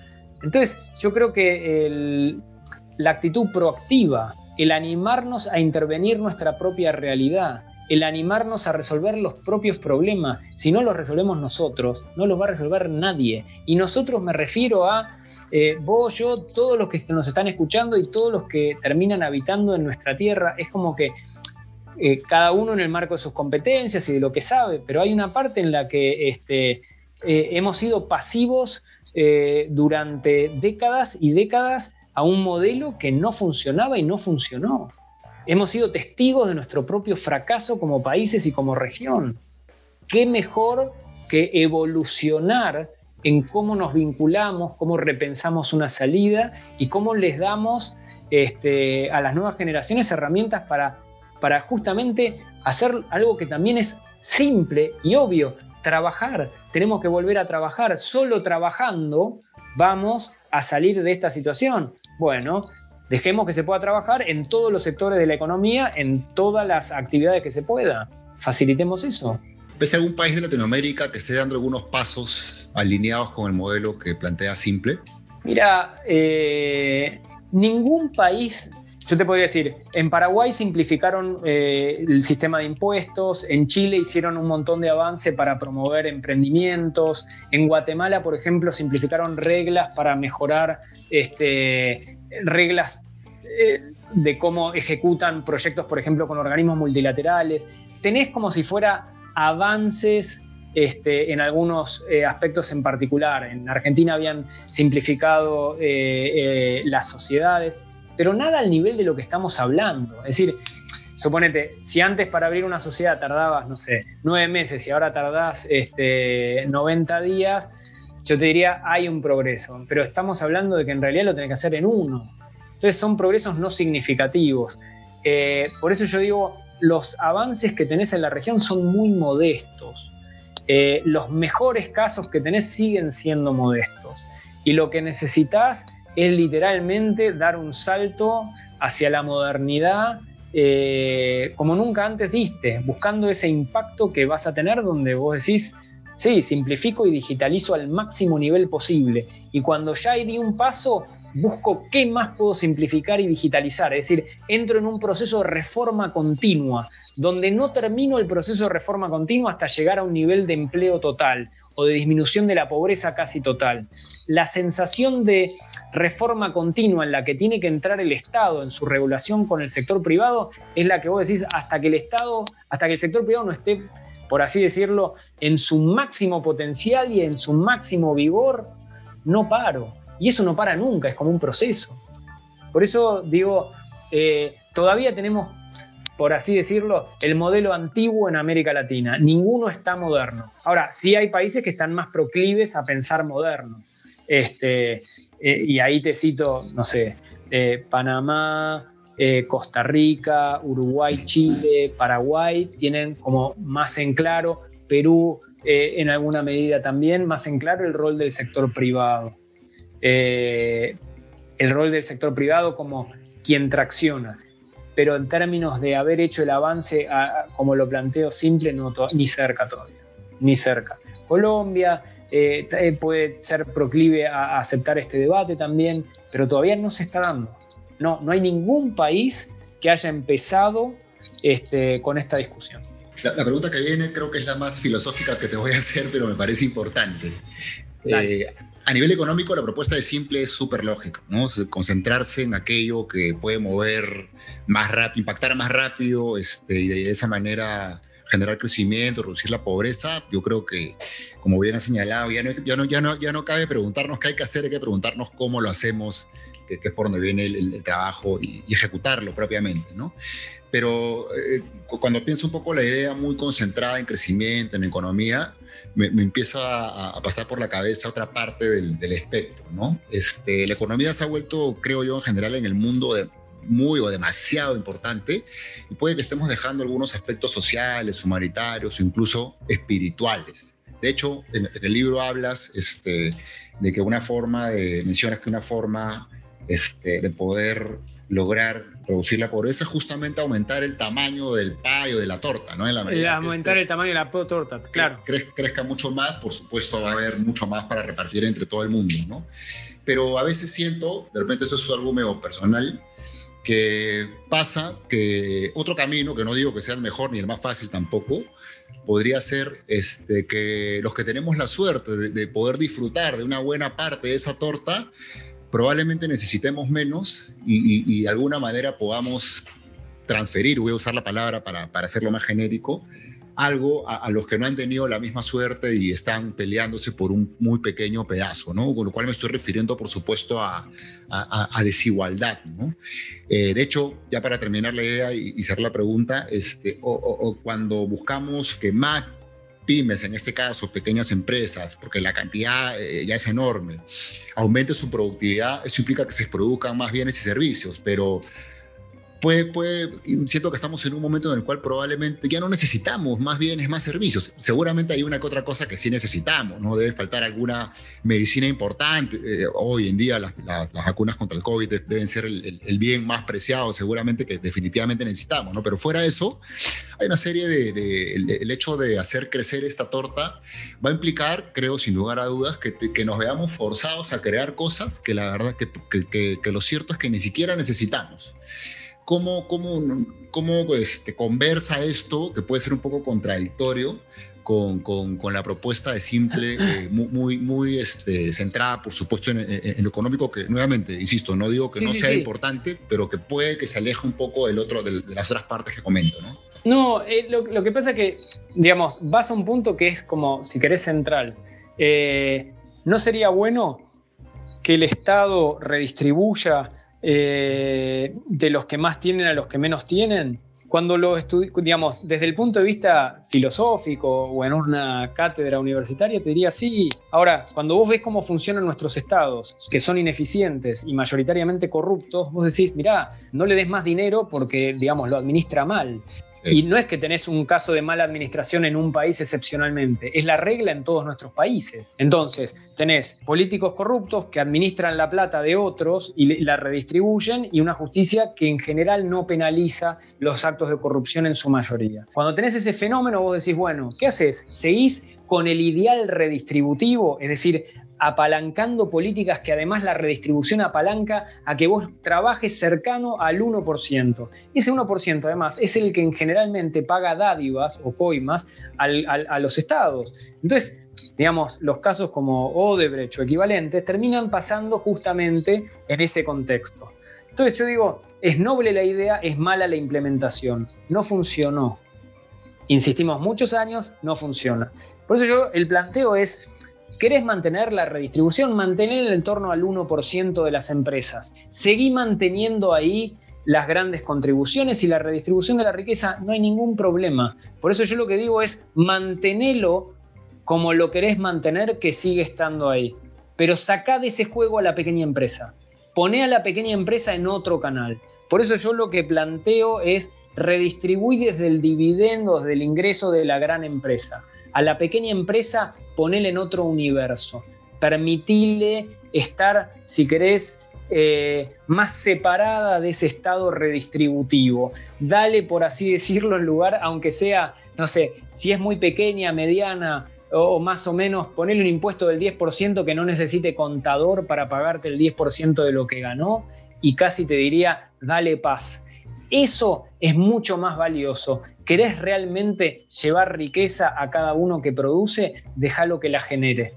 Entonces, ahí es donde digo que el Estado, si querés, concentre la redistribución, obviamente, entre los más pobres, entre los más afectados, del producto del 1%, pero soltá el 99% de ese esquema y permitile a los informales que ingresan en ese 99% que no tengan costo de entrada. Sí, sí, de acuerdo. Y, de repente agregaría, este, ya, ya, no hablando del 1% y 99% a nivel de empresas, sino hablando de la distribución porcentual por segmentos o por, por, por estado, eh, nivel socioeconómico, digamos que este, esta, esta generación de, mayor empleo, movimiento de pymes, debería lograr pues que nuestras este, clases medias, que ahora con la pandemia se ha vislumbrado claramente que aparentemente no eran muy sólidas y no existían, se consoliden más, ensanchen, con lo cual la única distribución que, tendría que hacerse sería del que le sobra muchísimo al que no tiene nada para poder llevarlo a un nivel en el cual pueda en algún momento ser una pyme y cree su propia riqueza.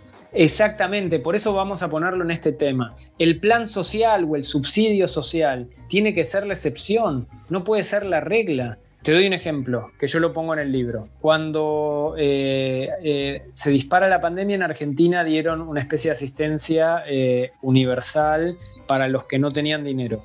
11 millones de personas se inscribieron. Eso quiere decir que 11 millones de personas, un 25%, se sentía pobre y en situación de necesidad de cobrar ese subsidio. Este, salieron muchísimos a la calle y el, tema fue, este, llamó mucho la atención. Ahora, la autodeterminación de decir yo soy pobre es también un tema que te lo da la desesperación de no poder decir soy pobre porque además no puedo generar nada en el sector privado formal, no puedo emprender, no puedo... Es decir, vos terminás atorando con ese modelo de redistribución cuando no le das la posibilidad de emprender. Terminás como si fuera encerrando al individuo en esa situación de indigencia también. Entonces hay una parte donde digo, dejalo trabajar, y redistribuir, si querés, lo del 1% a los que menos tienen, pero no tenés que encargarte de vuelta de, redistribuir para todos, de subsidiar para todos. Por eso es como que vuelvo a las bases. Estado, encárgate del ABC, como habíamos dicho antes, salud, educación, justicia, seguridad. Deja el sector privado 99%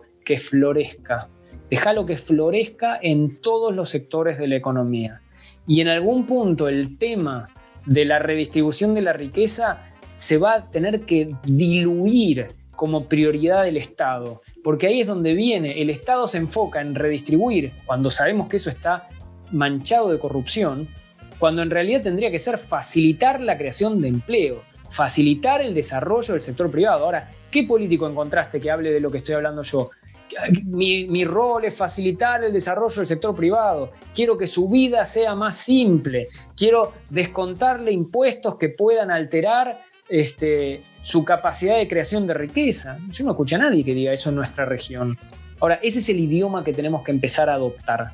Y en algún punto, este, el empresario líder es el que va a crear empleo, es el que va a contratar a mucha gente, es el que va a hacer que muchas familias duerman con un empleo que él genera o ella genera. Entonces ahí es donde creo que el modelo que tenemos en América Latina está errado de raíz. Insisto, 20 ministros de Economía, 1% del empresariado. No va más. 99% del sector privado y el sector informal tienen que entrar a la cancha. Tienen recursos, hay eh, mucho dinero en la informalidad a su vez, hay ganas de trabajar, hay jóvenes con una creatividad este, extraordinaria, hay tecnología y hay una, un factor que yo te diría, Luis, es el más importante. Hay necesidad, hay hambre de crecer. Con hambre de crecer, viste cuando decís soltalo, soltá el potencial de desarrollo de esta sociedad. Soltalo, soltalo y vas a ver que en algún punto dejamos de ser pobres por mérito propio, no por mérito ajeno. Esto último que has respondido, debo confesar que le da mucho más valor a la propuesta de Simple que el que yo había extraído con la, con la lectura del libro, en la medida que queda súper claro que has pensado pues en, casi todos los aspectos, ¿no? Alguien leyendo sobre el libro me parece que podría quedarse con la impresión de, oye, qué interesante, pero de repente este señor no ha visto que hay un montón más de cosas y está concentrado en, la única que de repente entiende. Y no, creo que, que Calaver este, respondió perfectamente eh, eh, que sí hay un rol para el Estado. Y por otro lado, que, los temas este, sociales, de distribución, no es que los tengamos que abandonar, pero que no son la fórmula y, de ninguna manera la, la, fórmula más importante, son clara muestra después de que te has tomado el trabajo me imagino por la experiencia de, pensar en todo y haber elegido para, para no, como, como bien explicaste, no, no, no salir con una propuesta muy amplia que podría terminar confundiendo a todo el mundo porque nadie puede hacer de todo. Exactamente. Es, es un dilema muy grande, Luis, el que tuve porque ¿dónde acotás? ¿Dónde das por sentado lo que el otro puede entender? ¿Dónde, te lo pongo más, hasta más, más, eh, más sensible, dónde encontraste el punto de encuentro y dónde te alejas porque abriste un poquitito más el espectro. Por eso, compacto en algún punto te permite como instalar el tema. Yo creo que el éxito del tema o el éxito de simple está si se logra instalar como, como punto de arranque, no como punto de llegada, como punto de inicio. Sí, así se entiende perfectamente. Voy a pasar, Jerónimo, algunas preguntas ya finales, medias personales, que igual me pareció interesante hacerte para un poquito conocer más de, tu forma de pensar y, de, este, de, ti en general, en general, ¿no? ¿Cuál es el libro o libros que recuerdas haber leído que más te pueden haber marcado? Mira, leí muchos libros y yo te diría como que a lo largo de mi vida hay libros que fueron como referentes de, de, mi vida. Cuando era chico, por ejemplo, te voy a nombrar uno que era, yo leí un libro que lo leía muchas veces que se llamaba Azabache, que es la historia de un caballo que atravesaba distintas adversidades. Y siempre me impresionaba cómo la adversidad era el patrón común de sus distintas etapas de la vida. Y me marcó porque es como que aprendí a entender que la adversidad y el cambio de las circunstancias es un, un, este, un acompañante permanente. Después, eh, después un libro que me, que me, que me impactó por su, por su síntesis es Sun Tzu, el arte de la guerra. Lo que más me marcó de Sun Tzu es cómo se puede lograr tamaña claridad estratégica con un planteo tan minimalista en las palabras. Yo Sun Tzu lo leí, lo subrayé, lo trabajé muchísimo, sobre todo como técnica. Decía, qué increíble poder administrar tamaña potencia eh, con, tan poca, con tan poco papel. Después, en, materia de desarrollo leí varios. Este, yo siempre me acuerdo que me impresionó mucho uno que llamaba The Wealth and Poverty of Nations, la riqueza y pobreza de las naciones del Andes, que mostraba sobre todo cómo este, los países que crecen lo hacen de manera muy consistente a lo largo de los años. Este, ese, libro me, me marcó particularmente para entender cómo ninguno de los países nuestros había entrado en esa dinámica de, creación de riqueza. Eh, The Elusive Quest of, eh, for Growth también este, es un libro que, me marcó en su momento. Después también siempre me, leí con enorme interés los libros de Andrés Oppenheimer, todos, porque creo que lo que Andrés tiene es una mirada eh, de la realidad latinoamericana que entiende el mundo. Entonces, todas las veces que este, Oppenheimer dice eh, hay que educarse, hay que entender hacia dónde va la tecnología, o nos innovamos o nos va a ir mal, empleos que existen ahora no van a existir de acá a 10 años. Siempre me pareció que de una manera muy didáctica él tenía la posibilidad de agregar una visión estratégica que si querés este, la región necesita y, le cuesta a veces como si fuera implementarla, puede escuchar, pero a veces es como si fuera, eso me pareció importante. Después hay un libro ahora este, que yo lo, había leído incluso antes de que salga a la venta, porque estaba como un manuscrito, Principles, Principios de Rey Dalio. Oh, espectacular este, Sí, sí, yo justo, mira, había ido a, eh, había estado en Boston hace siete años más o menos, y ahí me presentaron con, con los principios y, la verdad que me, impactó muchísimo cuando tuve contacto con conceptos sobre este, eh, la verdad total, mm, aprender de los escenarios del dolor. La verdad que eh, e, es un libro que me, me, marcó, que me marcó mucho, este, Principles de Rey Dalio. Después también eh, eh, es, interesante. Eh, un, libro que leo es la Biblia, que, digamos, siendo hijo de madre judía y padre católico, es decir, he leído todo lo que hay en, materia de religión, pero siempre me he tomado este, el trabajo de entender qué es lo que hay que aprender de la Biblia, no solo desde la fe, sino racionalmente también. Es como que eh, lo, tengo como, como, como, un libro de, consulta para entender justamente qué hay ahí para, para, para aprender. Así que ahí te diría que, te di algunos que son de desarrollo, otros que son de estrategia.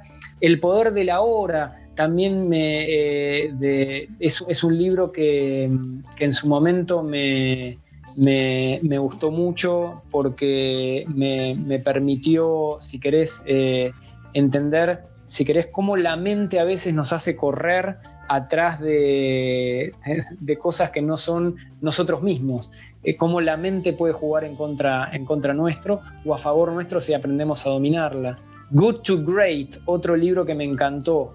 Eh, good to Great, donde good, eh, lo bueno es enemigo de lo grandioso. Este, y donde a veces la mediocridad o la falta de capacidad para innovación puede ser dificultosa. Development as Freedom, el desarrollo como parte de la libertad, otro libro que me marcó, ese lo leí mientras estudiaba en Inglaterra, ese me encantó porque justamente te muestra cómo, este, un poco lo que hablábamos antes, eh, si no tenés derecho al desarrollo no podés vivir en libertad, tenés privaciones totales. En algún punto esto sería derecho al desarrollo del sector privado para poder acceder al desarrollo. Es como que le hice una bajada concreta al libro este, del ex eh, premio Nobel. Em, así que son varios los libros que, yo he leído y, me han marcado. Lo que sí te, te diría es que lo que siempre busqué es conformar como un criterio propio. Es decir, por ejemplo, cuando yo leo de autores eh, que hablan de países del primer mundo, siempre trato de entender que eh, muchos de sus ejemplos no nos aplican a nosotros. Cuando veo experiencias que funcionaron en otros países, pienso funcionaron con otra cultura, con otras reglas, con otra idiosincrasia social. Entonces, hay una parte en la que yo creo que el gran desafío nuestro es entender qué hay en el mundo, nutrirnos, pero después llevarlo a nuestro tiempo, a nuestra cultura, a, nuestra experiencia también. Así que ahí, ahí, me parece que te di un pantallazo de varios libros. Oh, buenísimo.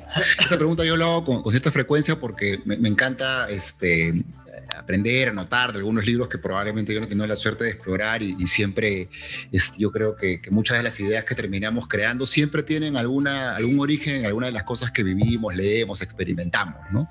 Eh, pero la otra razón por la cual te la hice, y esto lo tengo que contar, este, es que cuando yo contacto a, Jerónimo, este, sin, que, que, nunca en su vida había escuchado de mí.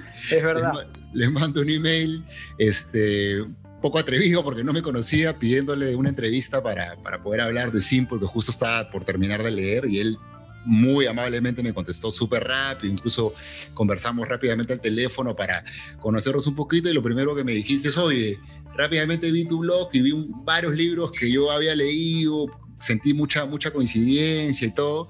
No te llegué a preguntar yo, me contaste tú, de alguno de esos libros, pero no, te, no, no, en ese momento no te llegué a preguntar este, qué libros no habías visto en esa lista que sí habías leído y por eso te hacía la pregunta ahora. Y, y por supuesto que he anotado varios de los cuales este, has mencionado y que no, no, no he tenido la oportunidad de leer. Hay tres de los que has mencionado que sí he tenido suerte de leer: El arte de la guerra, Principles, que me parece un libro espectacular, y, Good to Great, de, de, hecho, por eso te voy a hacer una preguntita, este, pero solamente con esos tres de los cuales conozco, este, efectivamente entiendo mucho mejor cómo así has construido Simple es que eh, todo te va marcando. Es decir, eh, eh, mira, estos tres que vos tomaste, yo te diría, tienen un patrón inconfundible en común.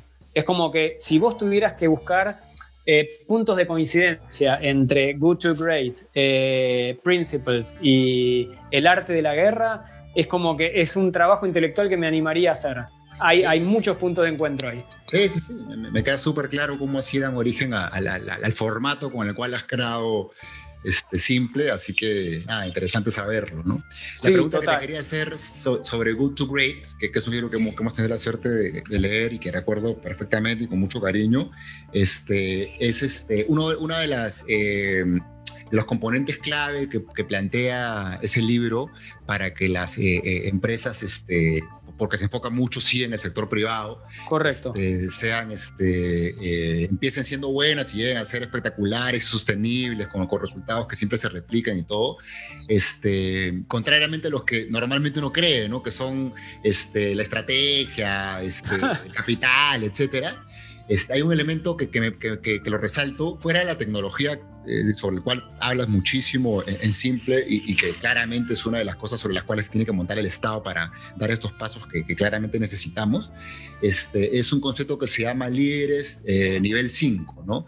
Es el líder que este, no, no, está preocupado pues por, por destacar solamente él, sino por, por llevar adelante la organización, institución, empresa que esté por medio, ¿no? Este, y, lo, resalto porque siento que ese puede ser uno de los retos más grandes eh, al momento de implementar algo como simple. Este, encontrar en, aquellos a los que les toca liderar, si bien es cierto, has explicado muy bien que en el sector privado tenemos muchas cosas por hacer, está clarísimo que es en el Estado de donde mucha, mucha de la propuesta tiene que partir, es este, encontraremos ¿Existirán líderes nivel 5 para llevar propuestas como la de Simple de manera exitosa? Es que, bueno, déjame explicar para el que no leyó el libro que líder nivel 5 sería un líder que tiene características excepcionales que hace que pueda pensar en el otro, no solo en él, en la causa, no solo en la coyuntura, en la trayectoria, no solo en, una situación de emergencia y que en algún punto, por así decir, tiene la capacidad también de articular que todos puedan colaborar para dar lo mejor de sí y en ese espíritu colaborador ser un articulador de la mejor versión de la empresa. Este, y yo creo que ese eh, nivel 5 del liderazgo eh, va a ser necesario, si querés, como eh, por eso digo, hay una transformación cultural. Es necesario en el político, pero también en el sector privado. Y por eso yo creo que cuando vos me preguntabas antes, ese líder del sector privado, ¿qué tiene para aportar el sector privado? Yo te diría características de líder nivel 5. Tiene que mostrarlas. Y, yo creo que, mm, que en el Estado, tal vez al principio sea la excepción y tengas pocos líderes de nivel 5 pero cuanto más comprometidos estén con las ideas, con la reforma, con la innovación, con la reforma continua, más fácil va a ser detectar el, valor que se agrega eh, y lo que se gana incluso políticamente con ese enfoque. Y, yo creo que eh, menos volumen va a tener eh, la promesa electoral, eh, y, la, politiquería a la que nos hemos acostumbrado tanto en las últimas dos décadas, como mínimo, tres décadas. Entonces yo creo que eh, esas características de liderazgo eh, son fundamentales. Y creo que inevitablemente una de las mejores cuestiones que tiene esta pandemia es que a, a, todos, como se dice vulgarmente, se nos ha caído la careta o se ha corrido el maquillaje. Es como que realmente ahora la demanda por algo verdadero, tangible, concreto, es mucho más alta que nunca antes, porque la circunstancia es mala. Entonces, este, ¿qué es lo que me estás prometiendo? ¿Qué es lo que puedes hacer? ¿Qué es lo que podemos acortar, acordar? ¿Qué es lo que puedo hacer yo? ¿A qué tengo derecho yo? Creo que esas son preguntas que nos, van a llevar a todos a desechar, si querés en el buen sentido, propuestas de malos liderazgos y ojalá este, apoyar propuestas de liderazgos, probablemente muchos nuevos, probablemente muchos jóvenes, pero con características a lo que sería un liderazgo 5, como, como explicabas vos recién. Sí, coincido. Está nuestro, en el lado de los que decidimos pues aprender a identificar estas características y no preocuparnos solo por el aspecto técnico, que sí puede ser importante. Necesitamos gente que evidentemente entienda de los temas, pero hay muchas cosas este, más eh, probablemente eh, eh, soft que sean tan importantes como esa, como para tomar en cuenta al momento de elegir a, las personas que se hagan cargo de, tomar, de, llevar las instituciones que, lideran el Estado. ¿no? Claro, Luis, además con un tema que, es, que es clave, no deja todo proceso de reforma, además tiene un proceso de aprendizaje. Es decir, no es que vos decís, ay, tengo la idea y sé hacia dónde ir y eso te garantiza una transición ordenada. No, cuando vos eh, reformás, tocas intereses, eh, obligás inevitablemente a que muchos actores se tengan que reinventar, tenés que explicar muy bien de qué a qué vas, tenés que explicar muy bien el beneficio de la reforma, porque aunque vos digas voy a reformar para crear empleo y en cada creación de empleo reduzco pobreza, en la transición de la reforma el que pierde el empleo sufre y no quiere. Este, aunque sea un empleo público. Entonces, explicar las transiciones también requiere de ese liderazgo y aguantar los cuestionamientos durante el tiempo en que la reforma tal vez no da el resultado hasta que lo da, lleva también su temple. Este, coincido, es, eh, no es para cualquiera. esa es la parte que me parece más, más difícil, ¿no? aguantar convencido del, modelo, de la propuesta, del camino, digamos, de la dirección, este, aguantar el golpe, porque no va a ser fácil de ninguna manera, ¿no? Habrá que romper varias barreras para poder lograrlo. Claro, pero fíjate que también es interesante, Luis, porque así como surgen las ideas en los momentos más inesperados o surgen este, las difusiones en los momentos que el otro no, lo, no, se imaginó que iba a venir, pero se enteró, también surgen los liderazgos. Hay una parte en la que, eh, si querés, eh, estas combinaciones también acontecen. La idea con los líderes, por eso yo creo que en este tiempo extraordinario eh, probablemente haya una conjunción de líderes, ideas eh, y tiempo nuevo, fundamentalmente empujado por las generaciones que vienen, que frente a una situación de desolación eh, como la que se ve, van a querer participar rápidamente de la vida ciudadana. Si pudieras escribir una frase que se viera en todas las redes sociales, los paneles, comerciales de televisión durante 10, 20 segundos en toda Latinoamérica, ¿qué diría esa frase? Eh, mira, yo, eh, es, una pregunta muy... Eh, hay veces que yo la palabra que... Si yo tuviera que elegirte una palabra que siempre le deseo a mis amigos, a mis hijos, es como si fuera paz yo creo que nos hemos acostumbrado a, buscar la felicidad de manera permanente o a decir estamos felices o a juzgar si estamos felices e infelices, pero uno de los conceptos que más hemos, eh, si querés, en la vida moderna, yo diría como menos hemos identificado como un factor que realmente nos alinea, nos permite disfrutar más, es la paz, el estado de paz. Yo creo que si nosotros logramos como sociedad latinoamericana, en nuestros países, estar en paz. Y en paz me refiero en paz individual, en paz familiar, en paz política, en paz entre nuestros propios países, en la pausa que te da la paz, en la paz que te permite pensar, reflexionar, decidir, lograr una visión estratégica. Esa paz, que es la que yo busco permanentemente para pensar eh, soluciones, si querés, como la de simple, es la que yo digo nos permitiría entendernos, vernos, poder coincidir, construir. entender todo lo que no nos aporta la tensión, la violencia, la velocidad, la guerra, la guerrilla, este, la estrategia no constructiva. Entonces yo casi te diría, me das esos 15 segundos y te escribo paz en minúscula, para que como escribí simple en minúscula, paz en minúscula sea una palabra que no entendés qué es lo que te quise decir, pero cuanto menos te transmita paz. Buenísima, buenísima la, la forma de presentarla, ¿eh? me gustó. me alegro. Pero coincido, coincido, efectivamente hoy vivimos pues en una época, incluso en pandemia, ¿no? Ajetreada, corremos todo el tiempo, hay, mucha tensión, pelea.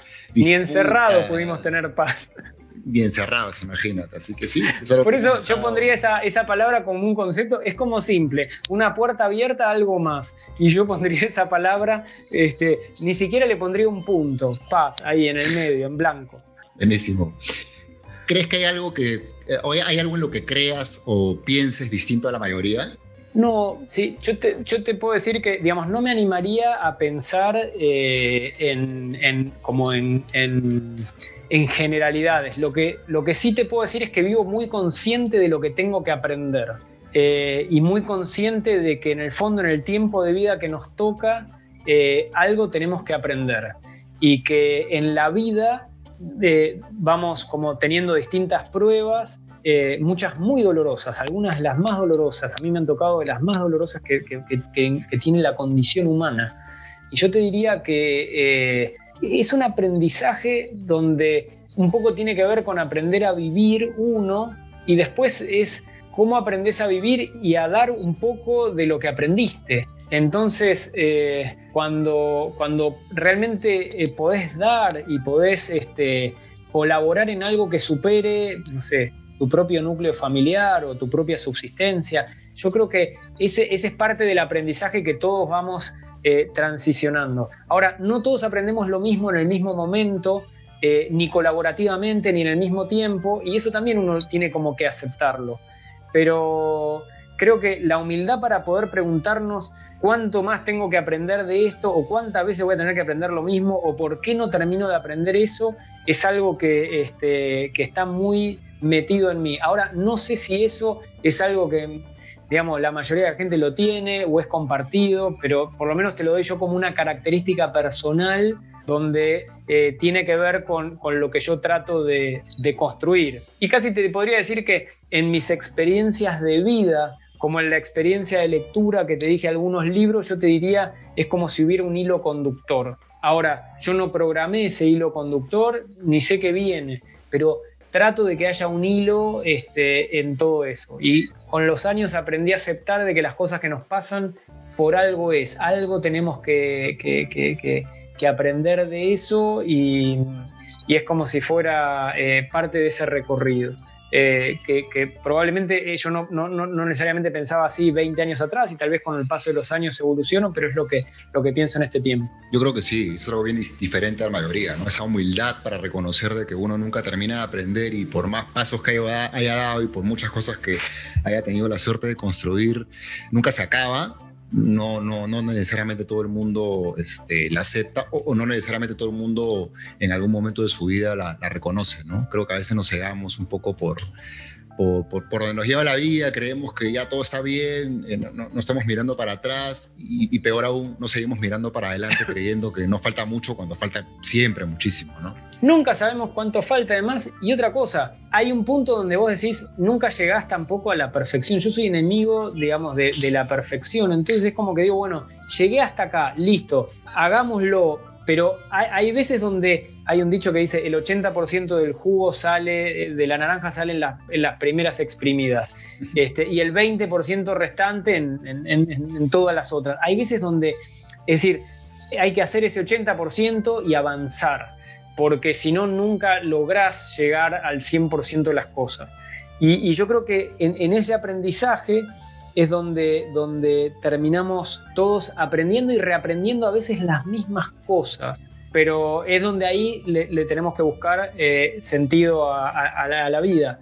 Yo a la mía le encontré desde lo familiar, desde lo laboral, desde este, mis aspectos también eh, más eh, emocionales o espirituales, pero hay una parte donde yo creo que de alguna manera también tenemos que, lograr aportar algo. Y en ese aspecto yo es como que tenía una, si querés, antes del libro tenía una vida que era este, más enfocada en cómo aportar soluciones desde lo técnico. Y acá digo, bueno, me involucro también en, diseminar la idea y, en tomar el riesgo este, de que alguno me diga, mira, no me gustó, o yo lo hubiese hecho de otra manera, o esta idea me parece que es perfectible. Perfecto, qué mejor. Bienvenidas. Además hay una cosa, bienvenida a las críticas, bienvenida. Hay una parte en la que digo, este, no deja de ser parte también de la experiencia. Sí, totalmente de acuerdo. Creo que por ahí va el, aprendizaje del ser humano. Sí. Para, para terminar, Jerónimo, eh, ¿qué viene luego de Simple? Eh, ¿Tienes planificada, eh, planificado profundizar, ampliar la investigación? ¿Tienes planeado este, y investigar algún otro aspecto que consideres que pueda formar parte de alguna propuesta en algún otro este, de los temas importantes que hay que trabajar? ¿Qué, qué tienes en mente? Mira, es genial porque justo estaba pensando en eso el otro día, porque yo tenía en mi cabeza como si fuera una continuidad hacia otros temas, que eran como más, si querés, de escritorios, pero en esta experiencia, en este transitar, es como que lo estoy cambiando hacia otros temas, porque me doy cuenta que como que hay este, otros ángulos que son tan, también importantes. Este, entonces, es como si, si hoy te tuviera que decir, estoy abierto a aprender qué es lo que viene, porque todavía no lo termino de ver. Es como intuyo, tengo alguna percepción, pero es como que digo, no me apuro porque todavía no lo veo. Ahora, en el momento que lo veo, ahí es como que me pongo a trabajar cuando, lo tengo visto. Pero eh, todavía es como si estoy, si te dijera, lo estoy tratando de terminar de ver. Pero, pero sí, eh, tengo en claro dos cosas. Una, simple es como si fuera eh, un camino que recién empieza yo me doy cuenta que eh, son muchos países, hay que difundirlo, hay que contarlo, hay que ayudar a implementarlo y sobre todo hay que tratar de que la idea pase de un libro o de un intelectual que hace un aporte a estados que impactan en millones de personas. Entonces es como si fuera, yo no escribí el libro para tener una buena idea este, y, que me hagan un reconocimiento al que pensó innovadoramente, no eh, digamos, el libro es una herramienta para, generar transformación, es, la base para instalar una idea y que genere reforma y cambio. Entonces, voy para empujar esa reforma y ese cambio. No es que me da lo mismo que se implemente o no. Y después sí, tengo otras ideas, pero es como si fuera, no, no, están todavía en, el tiempo de 2021. Es como que ahora es, eh, estoy acá. y te diría que tiene que ser como si fuera, como lo mismo que te decía con los libros tiene que ser un hilo natural este, asociado a simple, porque inevitablemente es una construcción sobre simple, no es una construcción más allá de simple, al contrario, simple es como si fuera un primer ladrillo en el que se construye. Lo que no tengo en claro todavía es cuál es el segundo ladrillo, pero, pero tengo en claro que es un segundo ladrillo sobre simple. Yo creo que cuando uno tiene una muy buena idea, la, la, sabe plasmar, como lo has hecho perfectamente en el libro, y además tiene la humildad de saber que es donde empieza la discusión y tiene la apertura de poder escuchar eh, probablemente algunas ideas adicionales que potencien lo que uno plantea o que probablemente hagan que uno tenga que pivotear un poco, porque tal vez hay un aspecto del modelo que, que todavía no, esté, no, no, termine siendo muy sólido, es que realmente se, se sientan las bases y uno tiene más claro cuál es el siguiente ladrillo que hay que poner. Así que ese enfoque que, tienes de, de, dejar que el libro viva, creo que el libro está vivo, está, está recién escrito, lo estás difundiendo recién. exactamente. Me contabas que hace poco, de hecho lo he visto, ha, empezado a moverse muchísimo, que, me da gran gusto. Y de hecho parte de la misión de este, de este, de este podcast es ayudar a, difundir contenidos tan interesantes como este. Van 100 días de publicado, es nada. Eh, es muy poco tiempo. Lo que, lo que sí es real es que es como si hubiese ido a encontrar un punto de dolor muy rápidamente. Es como si fuera, me pasó de mucha gente que me dijo, yo esto lo vengo pensando hace mucho tiempo, qué bueno que pudiste ordenar una temática así, qué bueno que es un tema transversal que pone al sector privado y al sector público a hablar. Qué bueno que es un lugar de encuentro para politólogos, abogados, estudiantes, PhDs. Es como, no deja, simple no deja de ser un puente para la integración de, nuestros países y fundamentalmente, mira, lo que más me costó fue el título, la palabra simple, pero lo que tenían claro es la bajada, es una idea, es una idea para transformar el futuro de América Latina. Y tantas veces nos quejamos, no hay ideas, no hay ideas a los políticos, no se le cae una idea, no hay ideas. Ya, acá hay una idea, está pensada, está estudiada, puede convivir con un montón de otras ideas. Por eso yo lo que digo es, no le pidamos todo, pero como idea, démosle la oportunidad. Sí, yo coincido. Este, creo que en realidad lo que pasa es que hay muchas ideas. El problema es que no están desarrolladas y que son muchas, con la cual es imposible concentrarse, enfocarse.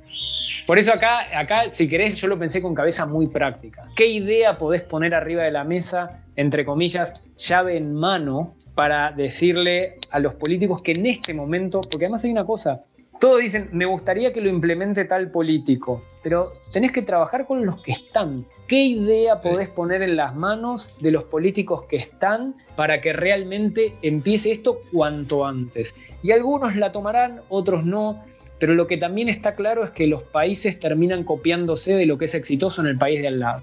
Entonces, los países reforman en torno a los países vecinos. Ok, aprendida esa lección, con que algunos de nuestros países empiecen a reformar, los otros países van a ir atrás igual. Con lo cual puede ser un proceso, si querés, inicialmente desordenado, pero a la larga confluye en un lugar de orden. Espectacular, Jerónimo. La verdad es que te agradezco profundamente por, por la entrevista. Eh, cuando yo leí Simple, eh, la idea me encantó, me encantó el estilo justamente de tratar de condensar y, agarrarse de, una sola idea fuerte, que, que, es la que tratas de, de, explicar qué es la que hay que trabajar por motivos muy, muy válidos. Se me, se me, se me viene la frase, se me viene a la mente la frase esta que dice que podemos hacer cualquier cosa, pero no podemos hacer todas las cosas. Creo que simple predica eso, ¿no? Concentrémonos en una sola cosa que es fácil de entender para todo el mundo, que todos reconocemos que es el principal problema de, Latinoamérica, que además es común y que como bien has explicado, cualquiera podría entender, pero sobre todo aquel, aquellos que tendríamos la responsabilidad de, implementarla.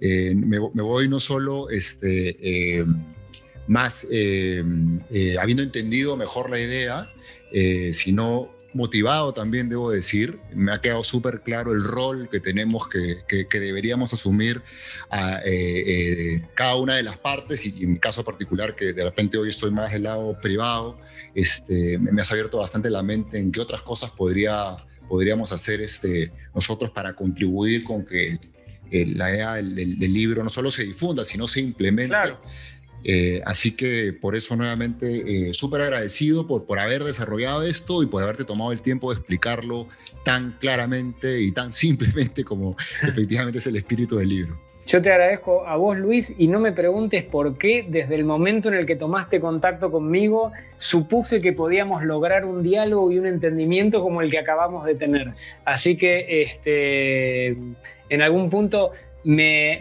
me, presté a, la experiencia que me propusiste, sabiendo que íbamos a poder tener este nivel de, si querés, de buena discusión, de, diálogo creativo, pero sobre todo también de agregar valor y de que todos aquellos que estén interesados en estos temas puedan encontrar en nuestro diálogo muchas de las preguntas que, me hiciste, mucho del conocimiento que está en simple y, si querés, este, difundir este conocimiento que tanto nos hace falta en nuestra región. Sí, me pasó lo mismo, yo habiendo leído el libro este, y, habiendo encontrado después, antes de, la entrevista, algunas coincidencias que, veíamos por lo menos desde el punto de vista de, los libros, no tenía ninguna duda que iba a ser una esta entrevista muy entretenida, enriquecedora y, me voy, la verdad es que súper contento por haber eh, eh, podido escuchar de, tu propia, de tus propias palabras este, todas estas explicaciones.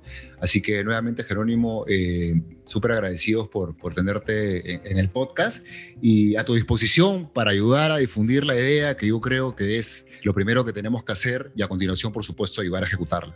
Te agradezco, Luis. Un saludo para vos y gracias a todos los oyentes que, llegaron hasta acá y que en alguna medida tienen interés este, eh, por este tema. Así que eh, te dejo para el final mis datos de contacto. Eh, yo estoy en Twitter con arroba Jero Frigerio, Jero con G. En Instagram, arroba Jero Frigerio, también con G en LinkedIn, que es una Jerónimo Frigerio que la utilizo y digamos, yo manejo mis redes sociales y contesto, así que este, como te consta a vos, eh, la idea es eh, poder utilizar la tecnología moderna también para que eh, con el paso del tiempo seamos más los que nos queremos involucrar en, si querés, en este proceso que tiende al desarrollo económico y social de nuestros países. Así que gracias por todo y nada, seguiremos en contacto. Un saludo para vos. De todas maneras, Jerónimo, muchas gracias, un fuerte abrazo.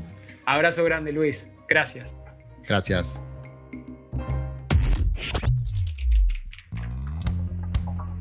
Escuchas a Luis Chávez Cabello en Diestro de Oído.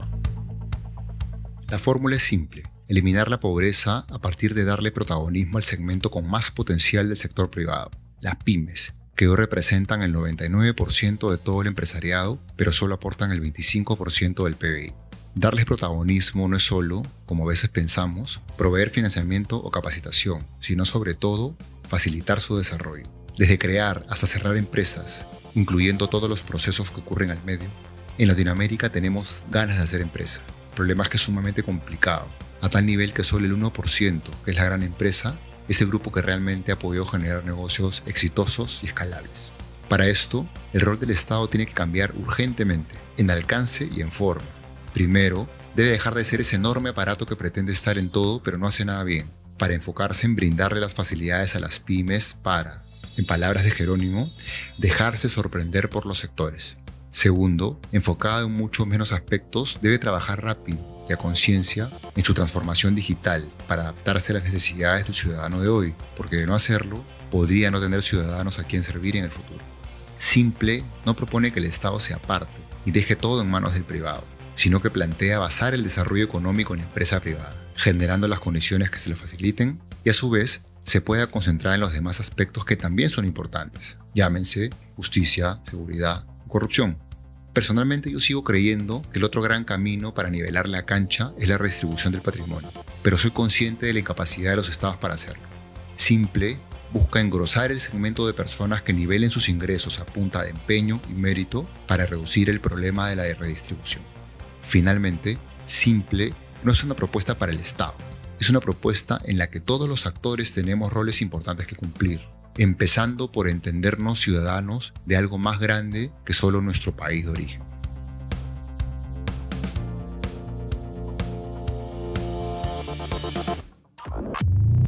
Gracias por escuchar el podcast de Diestro de Oído.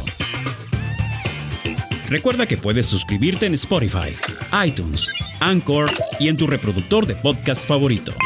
No olvides visitar diestrodeoído.com diestrodeoído.com para seguir todas las publicaciones de Luis Chávez Cabello. Hasta la próxima.